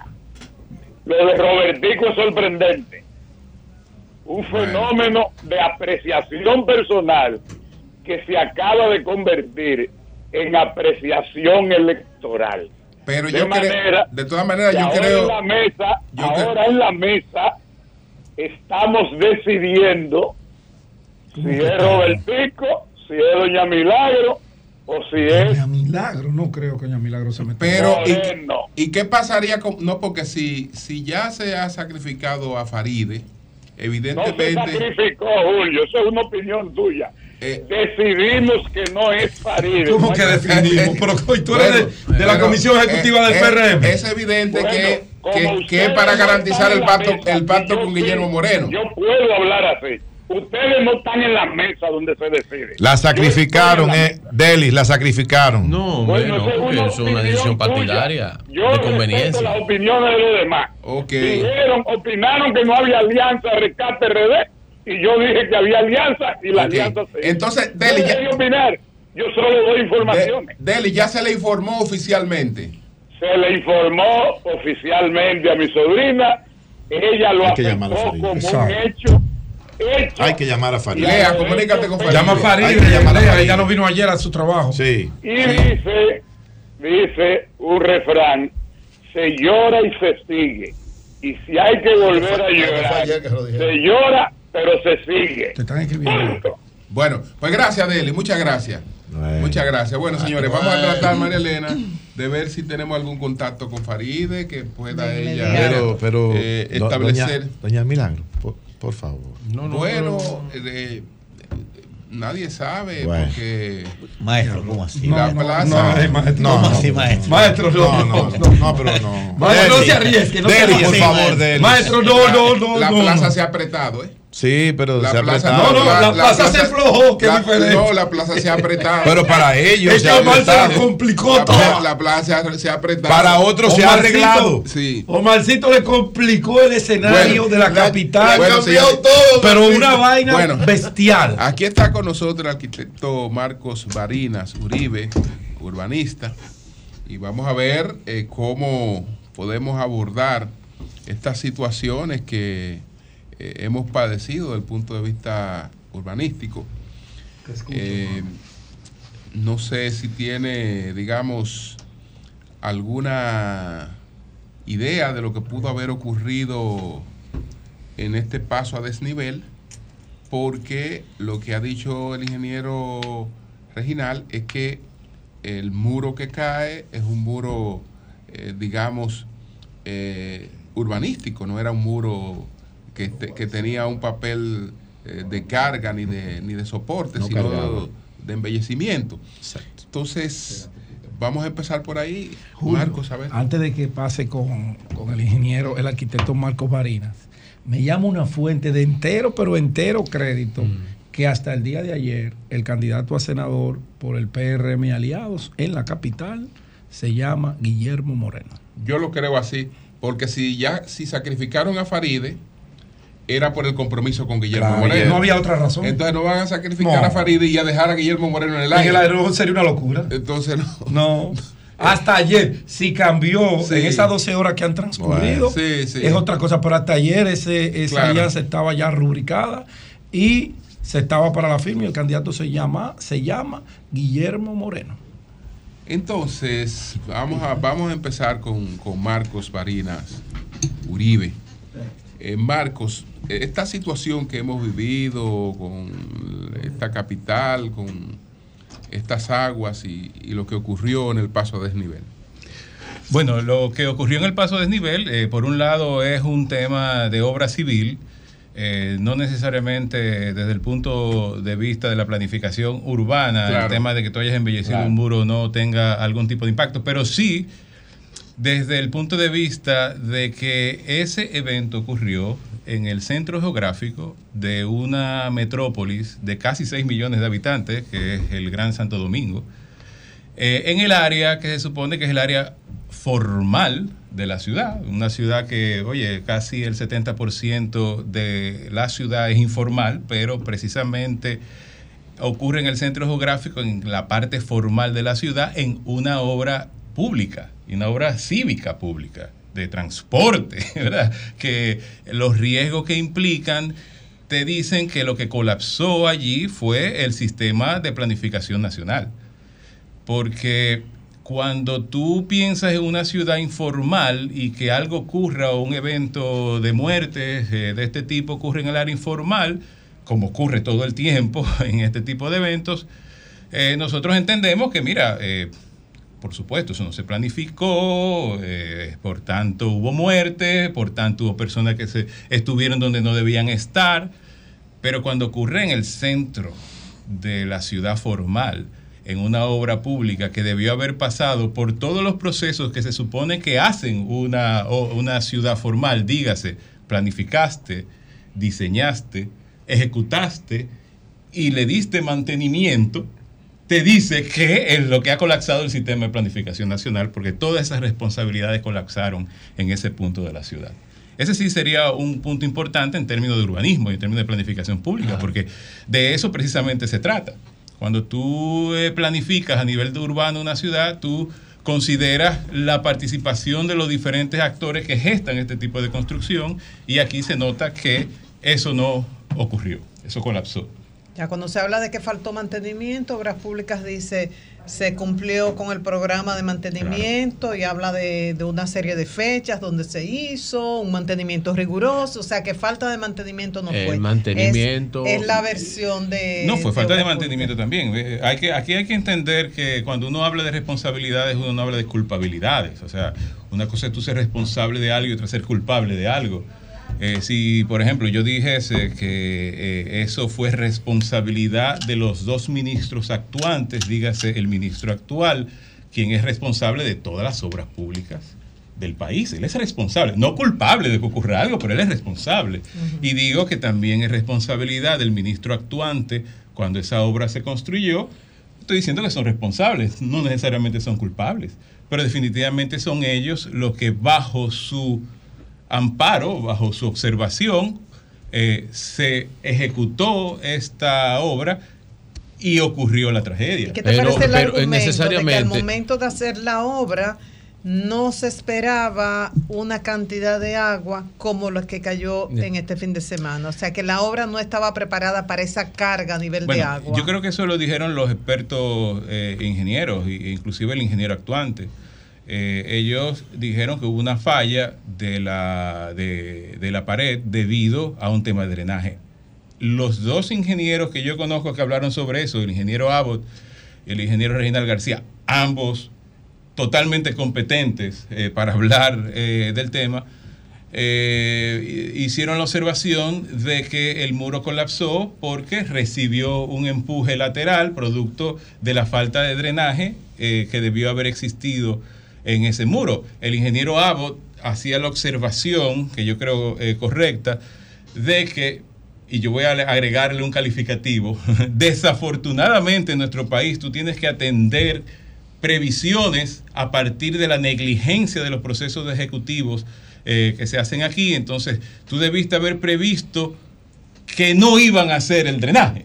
tú debiste haber previsto eso que no y haber asegurado que no lo hay. y haber asegurado eh, la estructura para la no actuación de la entidad que debió haberse asegurado de que eso existiera. Entonces, desafortunadamente, todo lo que planificamos tenemos que estar pensando en la negligencia de diferentes instituciones o de diferentes actores que llevan a, tomar conclusiones como la de que no se pusiera el drenaje eh, adecuado eh, en esa obra. Por tanto, ambos son, yo, yo no, tanto el mantenimiento como la falla de origen son parte de la responsabilidad de pues, yo bueno pero yo le diría a usted solamente para después hacer mi pregunta ver si vamos a asumir responsabilidades que no es culpabilidad bueno bueno hay tres años de esta administración y 20 de las otras administraciones que lo, asumen. como lo dijo el presidente, pero, pero bien, mire ¿Me permite una interrupción por lo de Faride? Claro que sí, ¿verdad? Sí, sí, lo claro, comuniqué con Faride Raful ella me autorizó a decir eso, me dice, parece que sí, cuando le dije el comentario que se había hecho. Nadie me ha dicho oficialmente. Ahí le pregunté qué decía, porque no sabía si le decía esto a la amiga. Le dije, ¿qué digo? La verdad, hay una desconsideración absoluta los que tienen que sentarse conmigo y decirlo no lo hacen. o, sea, que no solamente se tomó esa decisión, Julio, sino que la persona afectada, según esos datos, no le han informado nada. Que lo dice la propia Farid. Pero repite, lo que ella te pidió o te autorizó que, pudiera decir. ¿Qué digo, Faridele? Le pregunté. La verdad hay una desconsideración absoluta. Los que tienen que sentarse conmigo y decirlo no lo hacen. Bueno. Esto parece inconcebible. Y, agrego, y agrego maestro, agrego que está totalmente lo cierto, María Elena, porque estoy casualmente hablando con ella y me ha dicho exactamente lo mismo que le dio. se siente desconsiderada porque se tomó la decisión y no se la han ido oficialmente a eh, decir. no, me dice que las personas que tienen que darle respuesta, inclusive, le esquivan la conversación y, no, y no se han concentrado con ella. Y reitero lo dicho por Rosario Espinal el viernes pasado, que ella decía es imperdonable lo que el PRM le está haciendo a Farideh Raful. En este caso, lo que le hizo a Farideh Raful. Arquitecto. Omar va a sacar el 80%. Adelante, Arquitecto, usted es urbanista. Aunque usted debe lamentar también lo que le está, Tú debes lamentar lo que le está pasando. Es que, yo no tengo, Haga la pregunta, pero. Pero es que no tengo información de eso. Ok. No tengo información. O sea, no, la tenga, no confías en Sol de la Mañana. No, no, no, no, no, pero discúlpame. Manuel y María Pero en no, Pero discúlpeme, es que yo no tengo información, ni ella tampoco oficial. yo no me voy a pues, referir a, informaciones no oficiales. Con su pregunta para Marina. Arquitecto. Se valió del argumento de Laura Costa. arquitecto, tú urbanista. Sí, planificador urbano. El, el problema, por ejemplo, en el caso de lo que tiene que ver con obras públicas, es que yo creo y estoy casi seguro que aquí no hay un archivo inventario de las obras públicas para usted saber, como lo hay, como yo he visto en otros países, que usted agarre y dice, el puente tal, en dos años debe ser revisado la estructura física, eh, los pilotes, la, o sea, no lo hay, las cuerdas, o sea, eso y una revisión constante de esa, con un sinnúmero de firmas, de organizaciones públicas que deben estar a cargo de eso. Bien he dicho, si eso no existe, ¿cómo usted saber que necesita una estructura? No, no. El, te voy a decir, técnicamente existe. No hay duda, yo no tengo ninguna duda de que se, generaron unos planos, de se generaron unos estudios específicos, que se entregaron esos estudios específicos y que esos estudios fueron analizados por las instituciones eh, eh, responsables. Sí. Eh, por eso dije. No, no, pero eso fue en el diseño previo, arquitecto. yo, estoy hablando ahora. ¿Cómo yo sé que a esa pared. Exacto, permíteme terminar. Entonces, en ese archivo, porque hay miles de obras. Precisamente ese proceso de planificación existe. Ahora, que la ejecución haya sido como, se, como previeron los técnicos y que no se hayan hecho los elementos que deberían haberse establecido a partir de lo que respondieron los técnicos, eso es lo que no existe. Porque nadie va a generar un documento que diga, a mí, porque yo me quise ahorrar tiempo y dinero, no quise poner el drenaje y voy a hacer un plan donde no existe el drenaje. O lo tapo, Eso no va a existir. O lo tapo. Precisamente. Entonces, lo que vemos aquí es una contradicción que existe entre lo técnico y lo político, donde es algo que eh, lo dice una de mis grandes maestras de planificador urbana, Jane Jacobs, cuando lo técnico está en manos de lo político, es corrupción y cuando lo político está en manos de lo técnico es hipocresía. Entonces, de eso que estamos hablando, de que cuando lo técnico se supedita a las necesidades políticas del momento y se toman decisiones por encima de lo técnico, eso conduce a la corrupción y conduce al tipo de catástrofe que ustedes vieron. Exactamente, como yo he dicho, por intereses. Arquitectos, sí. Políticos, tomando en cuenta que estos fenómenos van a seguir. Sí, van a seguir, eso, eso está previsto y nos puede, este por lo menos fue anunciado, pero esto nos puede sorprender un fenómeno en cuestión de horas, la llamada inundación urbana repentina. Claro. Si el presidente le llamara haciendo un ejercicio de receptividad y le digo, le, pregunta, ¿qué usted me recomienda para ir preparando a la ciudad ante estos fenómenos como arquitecto urbanista, planificador? Bueno, mira, yo empezaría por algo. Primero, Aquí en esta ciudad hay planes de todo tipo. O sea, hay un plan director de drenaje sanitario que se hizo cuando incluso cuando la ciudad no iba a explotar en crecimiento demográfico y en extensión como lo hizo, que hizo en los 90, que costaba 3 mil millones de pesos, lo que cuesta ahora eh, pasarle de publicidad a cualquier partido. eh, es por qué no se tomó esa decisión en el momento en que se debió tomar. Existen otros planes, no solamente del tema del drenaje sanitario, porque, eh, del drenaje pluvial, porque ahora estamos preocupados por el drenaje pluvial, pero el drenaje no es pluvial solamente, es hidrosanitario. O sea, hay otros aspectos del drenaje que deben de ser atendidos. No nos vamos a poner ahora a ver solamente lo pluvial cuando tenemos un problema gravísimo sanitario también del drenaje sanitario que no hay en la ciudad y aquí se está construyendo precisamente en los sectores donde no existe ese, eh, el sistema de drenaje hidrosanitario, mientras en otros que existen no se construye, en los barrios, por ejemplo, La Fe, Villa Juana, eh, Francisca y demás. Entonces, la ciudad tiene planes. Lo que no se han ejecutado de esos planes y por qué. ¿Y qué no se ha ejecutado de esos planes?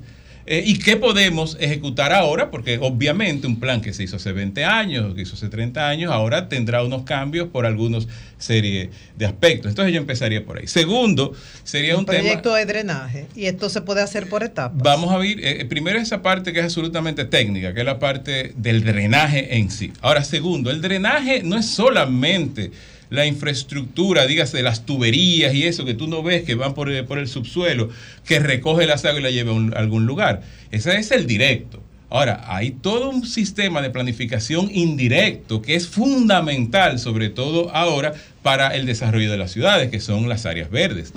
Da vergüenza, vergüenza, que el último parque urbano de la ciudad de Santo Domingo se hizo en el 1990, el Parque Mirador Norte. No se ha hecho otro parque urbano para una ciudad que en aquel momento tenía 2 millones de habitantes y ahora tiene 6 millones de habitantes y no existe un solo parque urbano. Y los parques urbanos son precisamente uno de los componentes que reciben las aguas, porque las aguas circulan sobre la superficie impermeable, asfalto y concreto, y son las áreas verdes las que permiten que esas aguas no se queden en la superficie y permeen. Y eso da vergüenza que aquí no se ha hecho la gestión para identificar el próximo parque urbano que necesita esta ciudad y los sistemas de parques internos que deben de tener los diferentes barrios de la ciudad, que es lo que va a soportar ese drenaje físico tan necesario y tan costoso, ¿no? Yo creo y considero que la bondad de esta ciudad de Santo Domingo es precisamente lo que ha llevado al descuido, la apatía y la irresponsabilidad de las instituciones respecto al drenaje sanitario. Santo Domingo es una ciudad frente al mar que baja en terrazas frente al mar con un suelo poroso de muchísima calidad, que es lo que ha hecho que nosotros ahora mismo no estemos hasta el cuello de agua, porque ella sola por su cualidad tira el agua hacia afuera y al subsuelo de una manera muy simple. Y yo creo que esa cualidad es la que ha llevado a que los gobiernos hayan sido tan irresponsables respecto al tema del drenaje de la ciudad y está teniendo consecuencias económicas y de vida, porque eso es lo que está ocurriendo ahora. Arquitecto, yo quisiera aprovechar, ¿verdad? Que es otro tema, pero quisiera eh, aprovechar su expertise de planificador para preguntarle algo sobre el tema del tránsito en el Gran Santo Domingo, a ver si nos puede orientar sobre eso. Yo he planteado en diferentes momentos tomar algunas medidas, por ejemplo, la deslocalización de algunas instituciones específicas, las que están en, en el centro de los héroes, por ejemplo, que no necesariamente como por ejemplo eh, la dirección de migración, pasaporte, o sea, colocarla en otro lugar para descongestionar eso. La construcción de grandes parqueos públicos en diferentes zonas estratégicas, tener mayor control con el tema de la planificación urbana, de no permitir que se estén construyendo grandes residenciales en lugares donde no hay espacio para poder transitar. Y otras medidas, me gustaría, y sobre todo la colectivización del transporte también, me gustaría su opinión sobre eso en tema de planificación. No, tú has tocado un punto, uno de los cuatro puntos importantes para resolver el tema del tránsito eh, urbano. Son cuatro.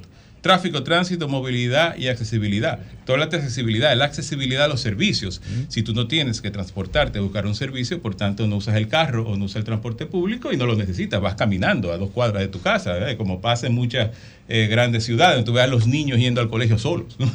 eh, Segundo, la movilidad. Eh, eh, primero es el tráfico, ¿no? O sea, el tráfico son las máquinas. O sea, hay tapones, pero tú piensas, ¿tapones de qué? Tapones de carros. Y, en cada carro una persona. Exacto. Porque el tráfico, se refiere, el, tráfico se refiere a las máquinas. El tránsito se refiere a las personas y los bienes.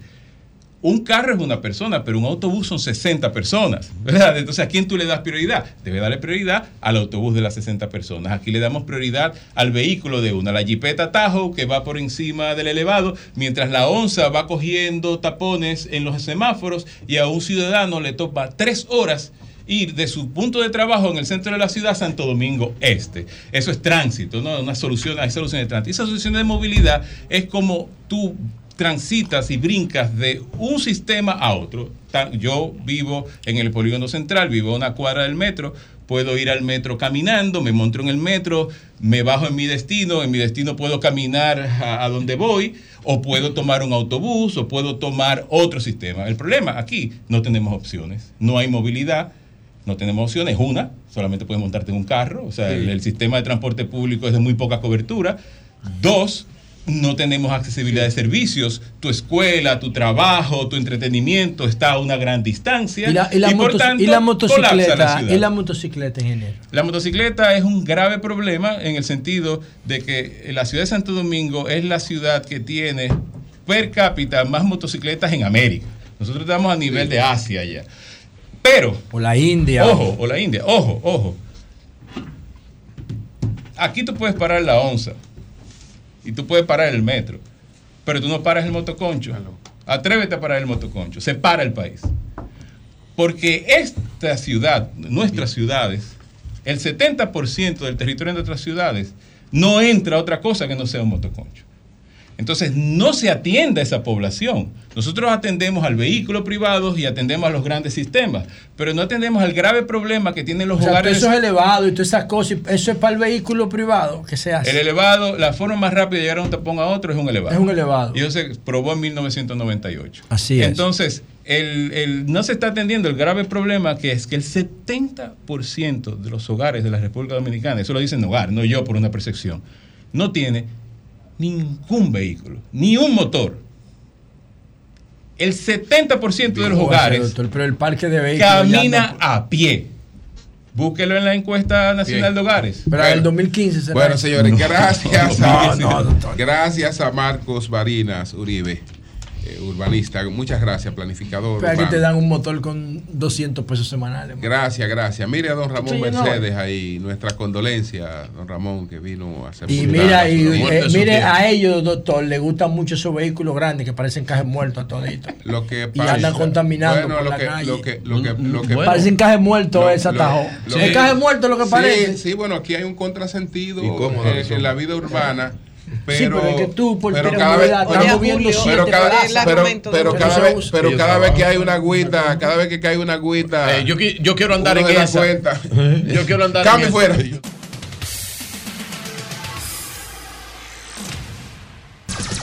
Son 106.5.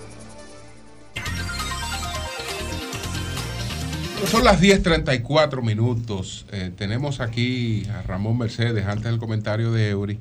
Miembro de nuestro staff, vino, reportero pues, de Sol en Nueva York. Rápidamente para eh, sepultar a su tío que falleció recientemente.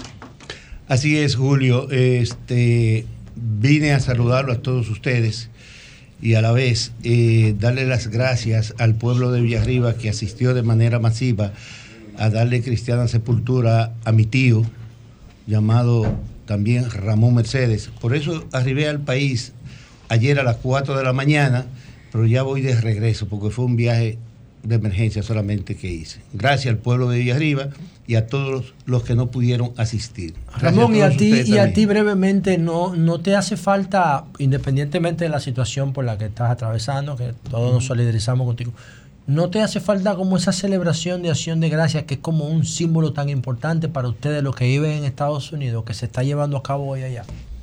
Déjame decirte que se come el pavo. Yo encuentro el pavo como muy áspero. A mí me gusta el puerco asado. Pero tú puedes comer lo que tú quieras allá. Sí, sí, claro, claro, claro que sí. Eh, ya uno se ha ido. el pavo. Sí, sí, sí. Ya uno se ha ido americanizando. Ya uno se ha ido americanizando, pero la visita del campo me sale a mí todavía. Todavía. ¿Tú no celebras acción de gracia ya? Sí, yo voy, lo celebro. Con familia, amigos. Y las navidades trato de hacerla cuando estoy allá lo más que se pueda, porque reitero que allá se, aquí se goza más una hora santa que allá hay Nochebuena. El diablo. Es que una hora santa, pero eso, no lo, eso lo quitaron. Ya, la hora santa la quitaron. No, imposible. Eh, toda nuestra Hora Santa, es verdad, María. Hoy los nueve días no Es verdad que la Hora Santa existe todavía parte de la tradición cultural. Yo fui a un funeral ahí en Villamella, es un día entero. Hora Santa. Sí, sí, claro, claro. Pero ¿quieres que te diga una cosa? Es una brujería esa No, no, no, no, no. Es una brujería. En Villamella, una comelona como para 200 personas gente humilde y da dinero para eso. Eso es una tradición y eso se respeta. En el sur se juega hasta en, en los velorios en el sur y la hora santa se juega dominó. Se juega dominó. Mira, Eury, antes de que tú Ramón, ya tú sabes, hermano. Nos vemos, Ramón. Nos vemos cuando tú vuelves. Vamos a una reunión en la casa de tu hermano otra vez. He recibido llamadas de gente cercano a nuestra amiga y compañera, la senadora del Distrito Nacional, Farideh Raful, que usted la Farid es la mejor propuesta que tiene el PRM para el distrito. Que está como el diablo. Yo creo eso también. Bueno, ese mensaje que ella le. Yo creo eso. El mensaje que ella le envió a, Manuel confirma su conformidad. ¿Qué te mandó ella, Manuel? cualquiera. Porque sustituirla sin decírselo es, una, falta de respeto, hay una desconsideración. Vamos a reiterar el mensaje. Ellos lo oyeron, pero hay una desconsideración absoluta. Los que tienen que sentarse conmigo y decirlo, no lo hacen. Pero ella, te, te, confirmó, ella te dijo, al parecer sí. ¿O cómo que al parecer sí? al parecer quién? Pero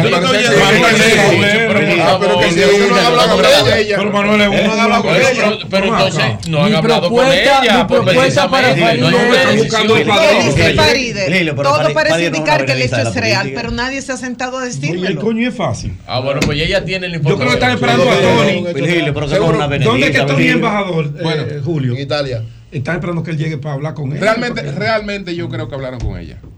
¿Tú crees que sí? Pero ella dice que Pero ella dice que la gente que tiene que abrazar al presidente. Yo creo, que, yo, creo que, yo creo que a ella le, le, hicieron llegar la información. Yo creo que hablaron con ella. Hablando de maltratados en el PRM. Pero por teléfono, maestro. Un ¿eh? saludo a nuestro hermano Salvador Holguín. Por teléfono, maestro. No, o sea, no, Salvador no con ella y darle el trato que una figura de la talla de Faride se merece. No, fue una comisión. Ella entiende que no es los representantes. No, no, no, no, pero espérese, espérese, Que hable Manuel, que sabe de eso. El sol de la mañana es un equipo. Aquí podemos tener todas diferencias, ¿verdad? De cualquier naturaleza. Ahora, si, hay una, situación que puede afectar al equipo, todos nos vamos a sentar por Hay que matar con, con, el nivel de respeto que cada uno merece. una figura de esa dimensión, como lo señalan allí, es para que se siente la persona que tenga que estar con ella. Hablar con ella. de la misma estatura que ella representa. Eso es lo que ella entiende. Mire, tal cosa conmigo ¿Quién no. Fue que fue? ¿Quién fue que fue? No, no, no ha ido nadie. Ella te escribió. Yo creo que acciones como esas es lo que aleja a mucha gente seria de la política. Claro. La gente no quiere ir a oh, ser militante de un partido para evitar que la desconsideren de esa manera.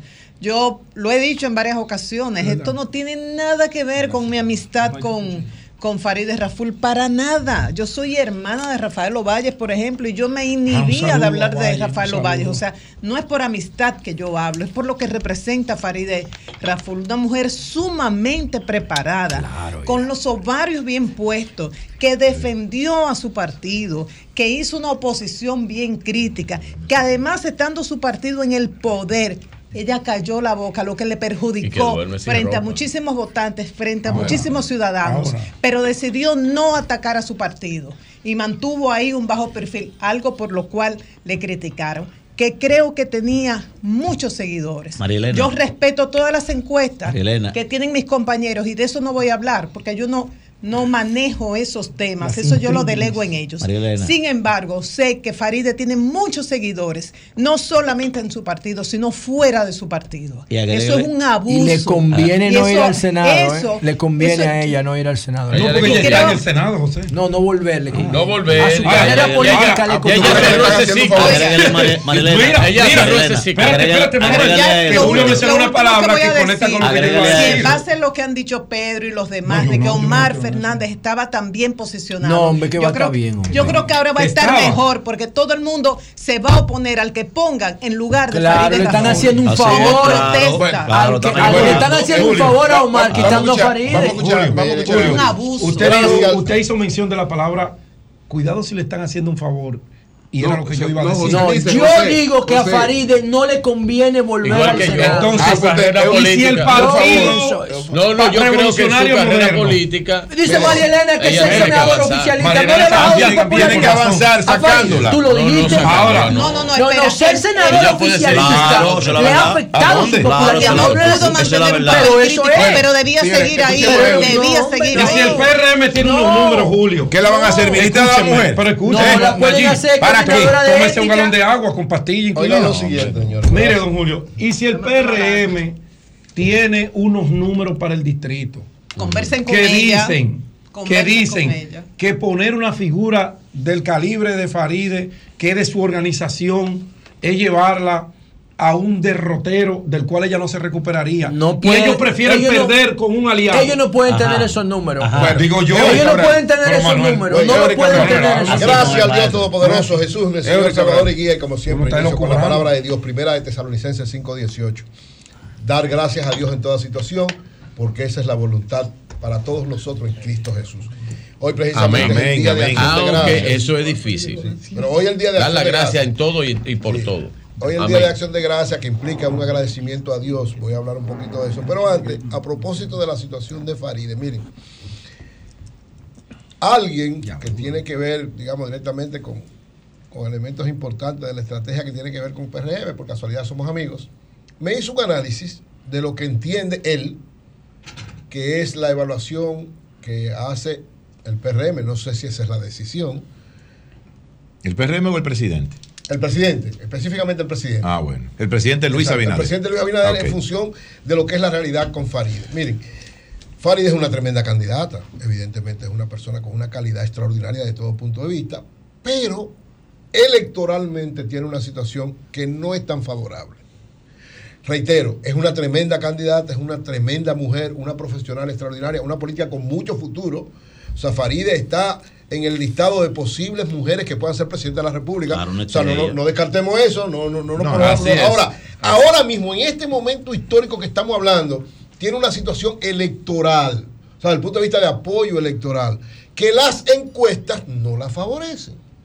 Entonces, ¿qué pasa? El presidente y su equipo más cercano dice, nosotros necesitamos todos los boticos que pueden aparecer por todos los lados para tratar de irse en primera vuelta. Yo reitero, el presidente está haciendo todo lo posible por irse en primera vuelta, porque ellos saben muy bien que si no se ve en primera, en la segunda hay una situación difícil. Entonces, ¿qué están haciendo? Lo primero es, todo este grupo partido que siempre va todo, ya están con él. El, todo, los 20, 40, qué sé yo, cuántos partidos.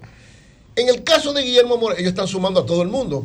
También va, va a seguirse yendo mucha gente de algunos lados, porque la idea cuál es sumar la mayor cantidad de votos para que el presidente logre el 50 más 1. Con Faride y en el distrito pasa lo siguiente. El presidente tiene que tomar una decisión difícil, complicada, porque evidentemente si lleva a Faride, con la situación electoral que ella tiene, hay muy pocas posibilidades de que ella pueda sumar globalmente a la reelección. Y entonces dicen, bueno, tal vez Guillermo Moreno no es el que va a ganarle a Omar. Omar fenómeno extraordinario. Pero en el caso de Guillermo Moreno se suma algo que Faride no da. ¿Cuál es? Que Guillermo Moreno le puede dar uno o dos puntos porcentuales a Luis para ganar en primera vuelta. Eso es lo que ellos han hecho. Es correcto, es válido. Políticamente, desde el punto de vista del análisis de ellos, es correcto. Ahora, evidentemente, y ahí estoy totalmente de acuerdo con María Elena, es una profunda desconsideración a Faride. No solamente el hecho de lo que han hecho, a- a- eh, eh, la estrategia electoral, sino, hermano, siéntese a hablar con ella. Los responsables principales del PRM hace tiempo que debieron haberse sentado con ella y tal vez hacer este mismo análisis. Por ejemplo, ¿cuál sería una, una comisión válida del PRM para sentarse con Faride y decirle eso? O ¿Cuál, sea, por ejemplo? Carolina, secretaria general, el Paliza, presidente Paliza, y el presidente de la República. Ellos tres. Al Y- presidente. Y- incluso yo agregaría ahí hasta Hipólito Mejía, como expresidente de la República, que tiene una connotación especial dentro del PRM. Los, los- los dos líderes del PRM son Luis Abinader y Hipólito Mejía. Entonces, ella se merece eso. ¿Qué va a pasar? No sé. Yo digo, esto es lo que parece, y a mí me parece lógico, lógico desde el punto de vista político, pero incorrecto desde el punto de vista del respeto a los seres humanos que hay. Por encima de la política tiene que estar respeto a la gente. Por encima Entonces, de la Luis, Luis Abinader, Hipólito Mejía, José Ignacio Paliza y Carolina. Ellos cuatro eh, Deben sentarse. ellos son una comisión válida Oh, para, para sentarse. Un solo de ellos es una comisión sí. válida. No, no, un solo no. No, No, deben ir, No, pues son autoridades. no. Los jefes del partido y los jefes del. Los cuatro. Eh, dame uno, dame uno, olvídese de Que Luis,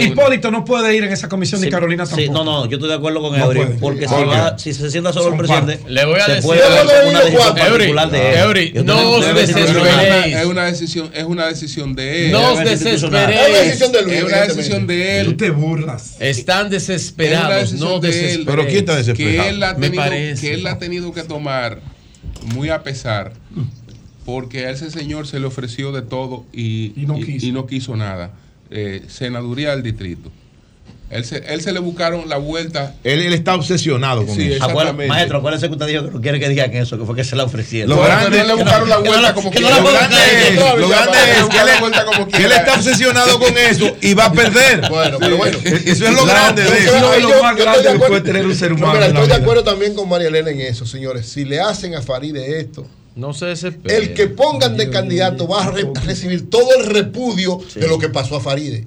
Todo el repudio. O sea, ah, eh, eh, eh, que se prepare Omar. Omar, Omar va a sacar el 60, el 70, el 80%. Eury, de Eury, sobre todo de gente que respeta la política. De gente que valora la política. Exacto. Que valora, Exacto. porque hay que Los decirlo, militantes, Faride, Y, de Eury, no no, es que uno desconozca esos movimientos que tienen que hacer los partidos, es la comunicación. Y eso es válido no solamente en la política, en el sector En privado. Aquí en la comunicación, Pero- si Antonio, como visionario, de empresario de radio, de, de las comunicaciones, dice, oye María Elena, yo te necesito aquí por esto, esto y esto, aunque sea un horario que a mí no me convenga, oye, yo tengo que analizar porque él está viendo el todo. Pero que lo hablen, no que de repente hagan un gol Claro, conmigo sin decirme Pero nada. una pregunta, ¿ustedes no, creen que Eury, aunque, aunque Eury, el no te- presidente no te hable, perdón, no te aunque el presidente hable con Faride, aunque el presidente hable con Faride, ¿ustedes creen que va a ser ese, ese No, voto el negativo? El daño está ¿Ese hecho, pero podría A pesar de eso, podría no par- parar un poquito Eury, el asunto. El daño está hecho. No si dejen tu análisis, que lo comparto, que lo mismo se le hizo a José Tomás Pérez también aquí, en el Distrito Nacional. el no problema- lo dejaron ni inscribirse siquiera. La con José No Tomás, la diferencia con José Tomás en el 2006, Con Manuel, qué bueno. No, no. Ah, No hablaron. Ah, Recuerden que José Tomás emitió un documento Ah. Eh. donde expresó que él no se iba a inscribir y, y dijo las circunstancias. Porque en ese entonces, yo no voy ya eso es del pasado, pero a José Tomás lo sustituyó un miembro del comité político Exacto. del PLD. exacto, tú ves. claro, mira. Era un plan por un tema de que José Tomás era muy independiente. Claro. Y no querían, tenía 76% de aprobación. Sí. Quiero antes de un breve análisis de lo que tiene que ver con San Giving y sobre todo lo que tiene, ustedes se han dado cuenta que el Black Friday tradicional ha tenido como, como un freno en este año. Eh, antes de analizar eso, quiero agradecer a la, la empresa Domicen, que inauguró una segunda línea de producción de cemento. Nos invitaron, estuvimos viendo esta inauguración extraordinaria que hicieron. Ya hablaré más adelante en otro momento de todo lo que implica esto, pero una inauguración de la segunda línea de producción de cemento en República Dominicana, el cemento eh, y el clinker y todo este tipo de cosas, fruto de lo que debe ser el impulso de la economía. Cada día hay que perfeccionarlo. Yo iba a decir más. algo, pero mejor me voy a callar. Y entonces eh, hablaré más adelante de esto, porque quiero, Pedro. quiero referirme, agradecer ¿verdad? la invitación y todo lo que implica y todo lo que ha sido este impulso extraordinario de esta empresa que cada día se convierte en una de las más importantes de la producción de cementos en la República Dominicana y la inauguración de su segunda línea de producción en San Sabana Grande de Palenque, en San Cristóbal. Miren, Thanksgiving, todo el mundo sabe, desde el punto de vista cultural histórico, lo que representa Thanksgiving es un día de agradecimiento a Dios que, aunque se, en Inglaterra se hacía desde el siglo XVI, sobre todo cuando la reforma protestante, toma una connotación especial para América Latina después que Estados Unidos, cuando vienen los emigrantes que precisamente vienen de Inglaterra, llegan a este lado del mundo y fruto de, pasan muchas situaciones, pero una de las cosechas en los momentos difíciles tiene resultado, entonces le dan agradecimiento a Dios y de alguna manera institucionalizan un día al año, que es el tercer jueves de noviembre, como el día de agradecimiento a Dios por las cosechas y por todo lo que da. No es un día de agradecimiento. De ese punto de vista es sumamente importante, es parte de la cultura buena de Estados Unidos que eh, influye en toda América Latina, en muchos países y en el caso de nosotros también hay muchas eh, personas en República Dominicana, sobre todo que han estado o tienen alguna ligación con los Estados Unidos que lo están haciendo y eso es bueno porque siempre es bueno hacer un freno para dar gracias a Dios por todo lo que nos da cada día. Sin embargo, también tiene otra cara esto, que es la cara comercial. Estados Unidos, que es el país, ¿verdad?, que desde el punto de vista económico y comercial sigue siendo la principal potencia del mundo y que mejor maneja este tipo de cosas, convirtió el día de San Giving, que es donde se reúne la familia, un elemento importante, toda la familia en Estados Unidos, hoy es que más se viaja, todo el mundo va donde sus familiares a reunirse, a pasar una noche con él, y al día siguiente, el viernes, el tercer jueves de cada mes, el cuarto viernes de noviembre en Estados Unidos, es un pandemonium en términos de ventas. Se convierte en el día que más se vende en Estados Unidos y le da un impulso extraordinario a la economía.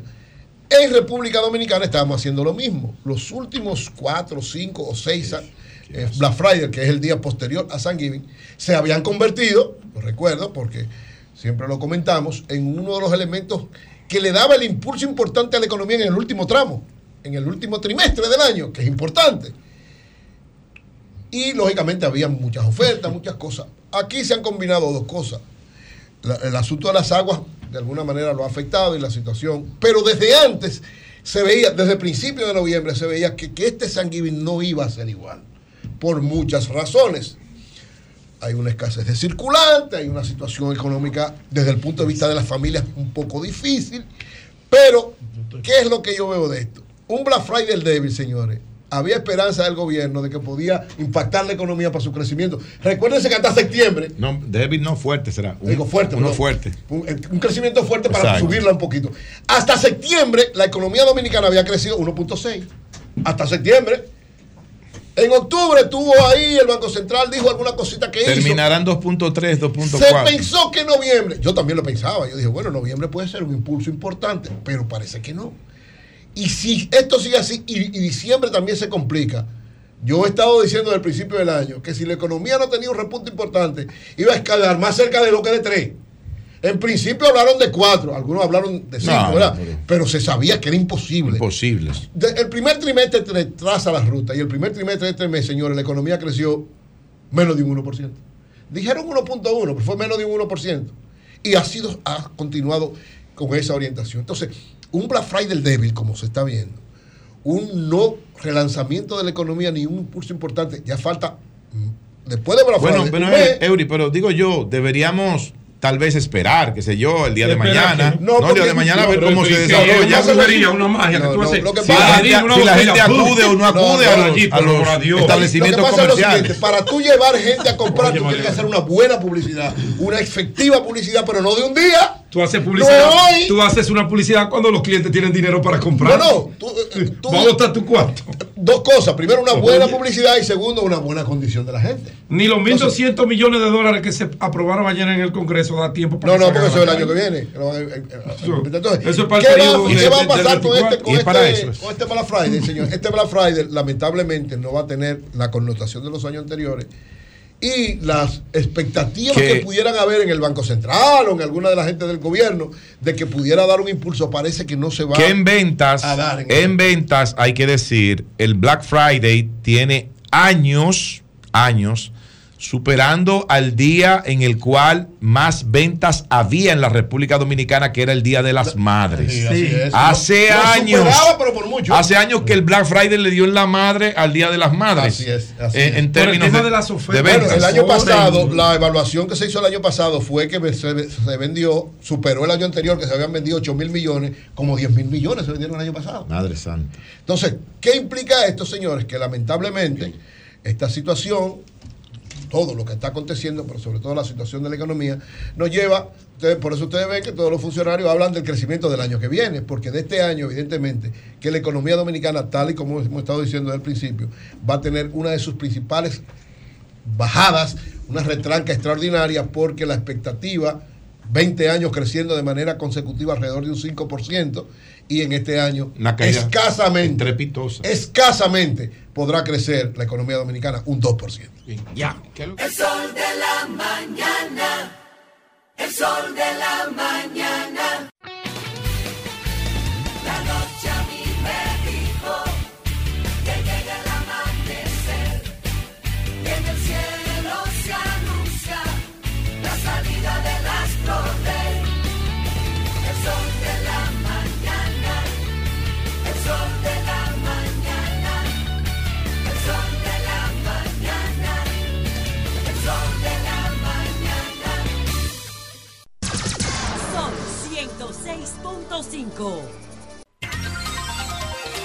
Bien, señores, tenemos aquí la visita de Pedro Gómez, que es vocero de los regidores del PRM en Santiago de los Caballeros.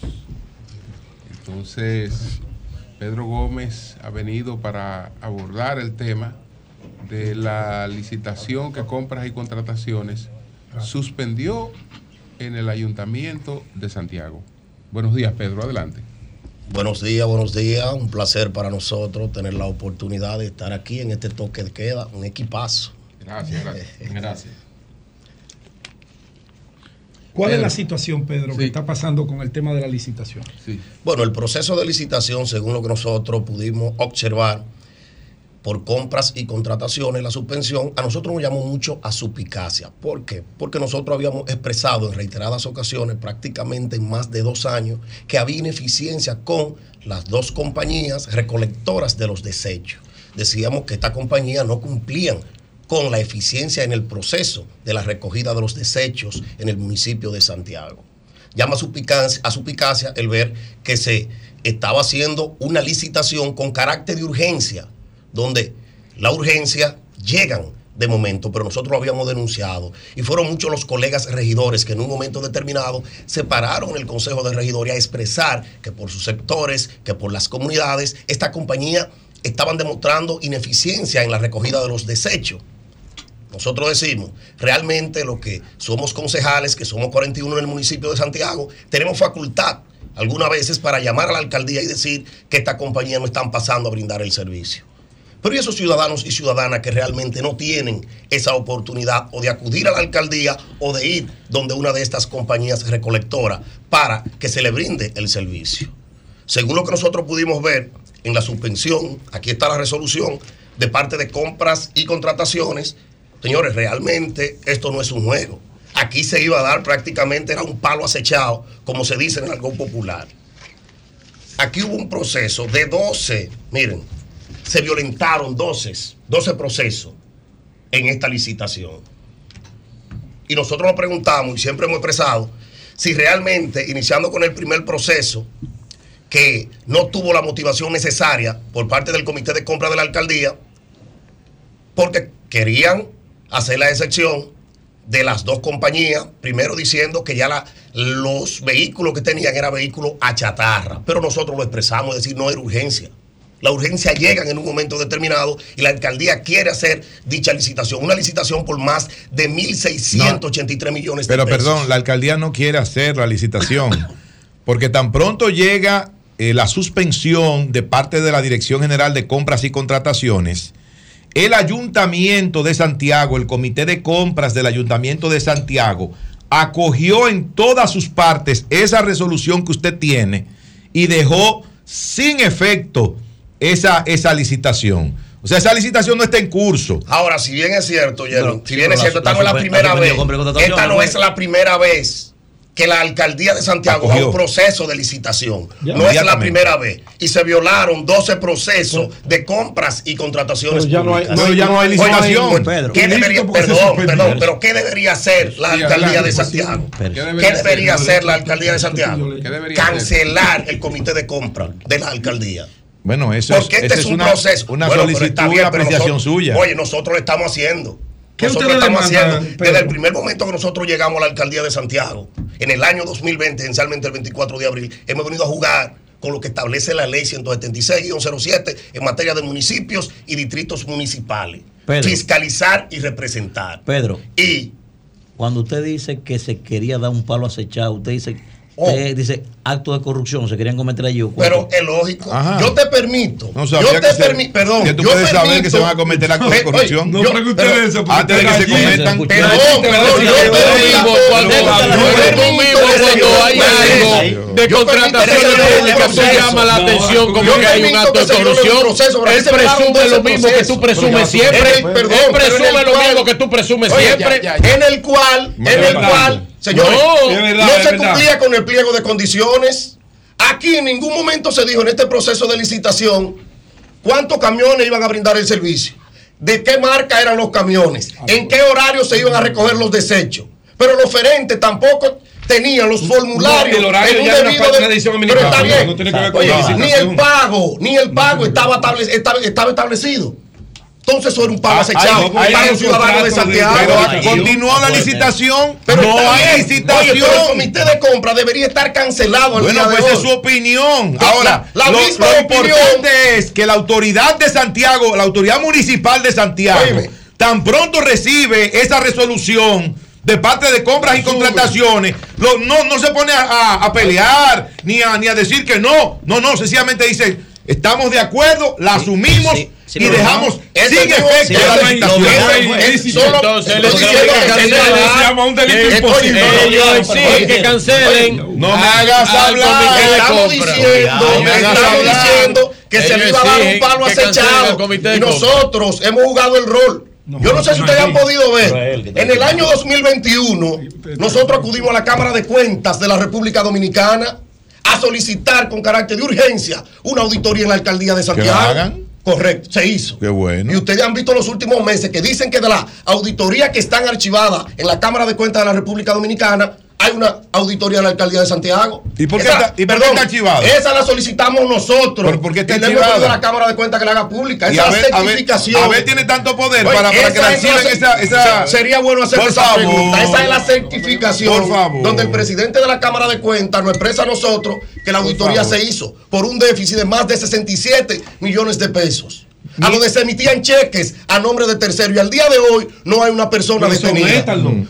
oye, yo hice la solicitud por todos los medios. Pero ahí está. perdón, la auditoría. perdón, hice la solicitud por todos los medios. Se emitían cheques, van a la redundancia, a nombre de tercero a nombre de tercero. Y era una mafia lo que había ahí, porque todos nosotros conocemos cuáles son los procesos a la hora de emitir un cheque. Que pasa es como, el último que firma el cheque es el incumbente que es el alcalde. Como se han caído. Entonces, quien dirigía el Departamento de Recursos Humanos en la alcaldía de Santiago en ese momento era Ley Batuta y Constitución. ¿Dónde estaba el alcalde? Que esto generó un gran déficit para la ciudad. Como se han caído procesos de licitación del gobierno últimamente. No, pero él no sabe de eso. Hay entonces, hay entonces que, tratar, que tratar de todas las maneras posibles de barrar la mejor gestión municipal que ha tenido Santiago, que, es la de Abel Martínez. mientras Abel Martínez está jugando y el Ayuntamiento de Santiago, perdón y el Ayuntamiento de Santiago desestimaron, pues baja la tuya. No, pero desestimaron, yo, lo bajito si tú no hablas. Está bien. Desestimaron la licitación y la dejaron sin efecto. Aquí el Intran estaba echando un pleito. No, no, pero no te metes con una licitación. porque el Intran inmediatamente no salió esa, esa, esa llamada de atención. Él dijo, dejo eso sin efecto. Pero no tiene que ver nada con eso. Tiene que ver con la alcaldía allí si bien es cierto, el tema me sorprende. ¿Qué es lo que exigen los ciudadanos y ciudadanas? No es que nosotros, los que vamos a ocupar una posición, vayamos a actuar con transparencia. Claro que sí. Entonces, en este país, en este país, cuando se habla de transparencia, inmediatamente dicen que es politiquería o que quieren empañar. Depende del Yo no, perdón, perdón. yo estoy basado en la ley que me faculta oh, para fiscalizar y representar. Yo estoy pidiendo y solicitando que sea destituido ese comité. No es verdad no es verdad y para nadie es un secreto que se pueda fallar en 12 en 12 procesos. Pedro, escúchame mi pregunta. Violatorio. no, eso es lógico. Escúcheme mi pregunta. Don Pedro, cálmese, tome Pedro, agua y Pedro, escúcheme, Pedro, escúcheme mi pregunta. Pedro, escúcheme mi pregunta. Suave, Pedro, suave, Si hay algo que hay que reconocerle al alcalde Abel Martínez es que es un hombre decente, un hombre conciliador. Y que respeta las normas. ustedes como bloque han, se han, han, buscado sentarse con el alcalde, a conversar con él, a pedirle, porque también le hace daño a ustedes como, como concejales lo que ustedes están haciendo también. Excelente pregunta. El alcalde de Santiago nunca ha ido al Consejo de Regidores. El alcalde de Santiago nunca ha ido a rendir cuenta a la alcaldía de Santiago y nosotros lo hemos dicho públicamente. ¿Cómo? No lo invitan. Estoy cansado porque yo quiero hacerle, en base a eso, quiero hacerle algunas preguntas o interrogantes que nosotros sabemos que él no va a poder responder. Pero nosotros lo hemos invitado al Consejo Regidor y nunca ha ido. A ver, no, a ver, tiene El- el 20 lo vimos el 24 de abril del año 2020 cuando fuimos juramentados y nunca ha ido al Consejo de Regidores. En la última rendición de cuentas que le quisieron vender a Santiago y al país. A Santiago y al país le quisieron vender que el alcalde había ido a rendir cuentas y eso fue falso. El alcalde solo envió un documento y dijo que lo iban a subir al portal y que los ciudadanos se enteraran por esa vía.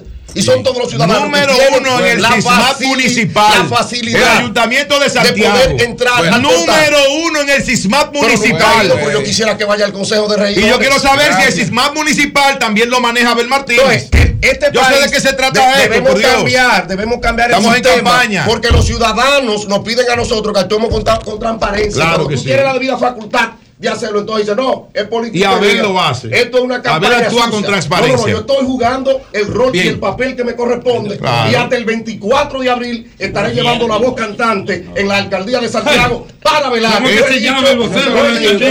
No, me voy a reelegir. Y, ¿Y lo he dicho y lo reitero. ¿Por qué no- no va a Oye? Lo he dicho y lo reitero. Yo no he ido a la alcaldía de Santiago a hacer sello bomígrafo del alcalde. Yo tengo un compromiso con Santiago. No, pero claro de no. fiscalizar. Nadie debe ser sello bomígrafo de Ese nadie. es nuestro compromiso. Bueno, pues muchas gracias La a Pedro Gómez. El comité de compra. Era un palo acechado. No, Julio no No. puede destituir. Julio no puede Eso es la decisión del ayuntamiento. Es verdad, es verdad que el señor Es una decisión del ayuntamiento. Entre Julio y allí se llevaron de al alcalde. No, no, es que es una decisión del ayuntamiento y de él como ejecutivo municipal. Bueno, El mejor alcalde que tiene la República Dominicana. Se le debe hacer ayudan allí que tú no estás jugando tu mejor alcalde. Estaba llamando a Fernando, pero no aparece. Hablaron de, de la mejor alcalde.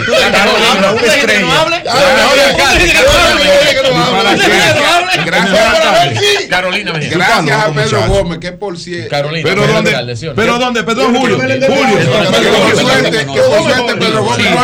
Perdóneme, Julio, Julio, perdóneme, porque este señor me ha provocado. Óigame, donde Abel. Martínez da una conferencia de municipalidad y de gestión de una ciudad. Carolina Mejía, no, Carolina. Mejía, Le corrige la tiene, tesis. tiene que arreglar, la silla, arreglar la silla del salón. cosa Se la es corrige. Eso es lo que tiene que hacer. Carolina le corrige la tesis. que se viven en los barrios en los sectores con el tema de la recolección Bueno. de los desechos. Donde Carolina, y- donde Carolina da una clase desaparecida, maestro, magistral de de doctorado. A ver, no llega ni a ver. Bueno, La ciudad más fuera.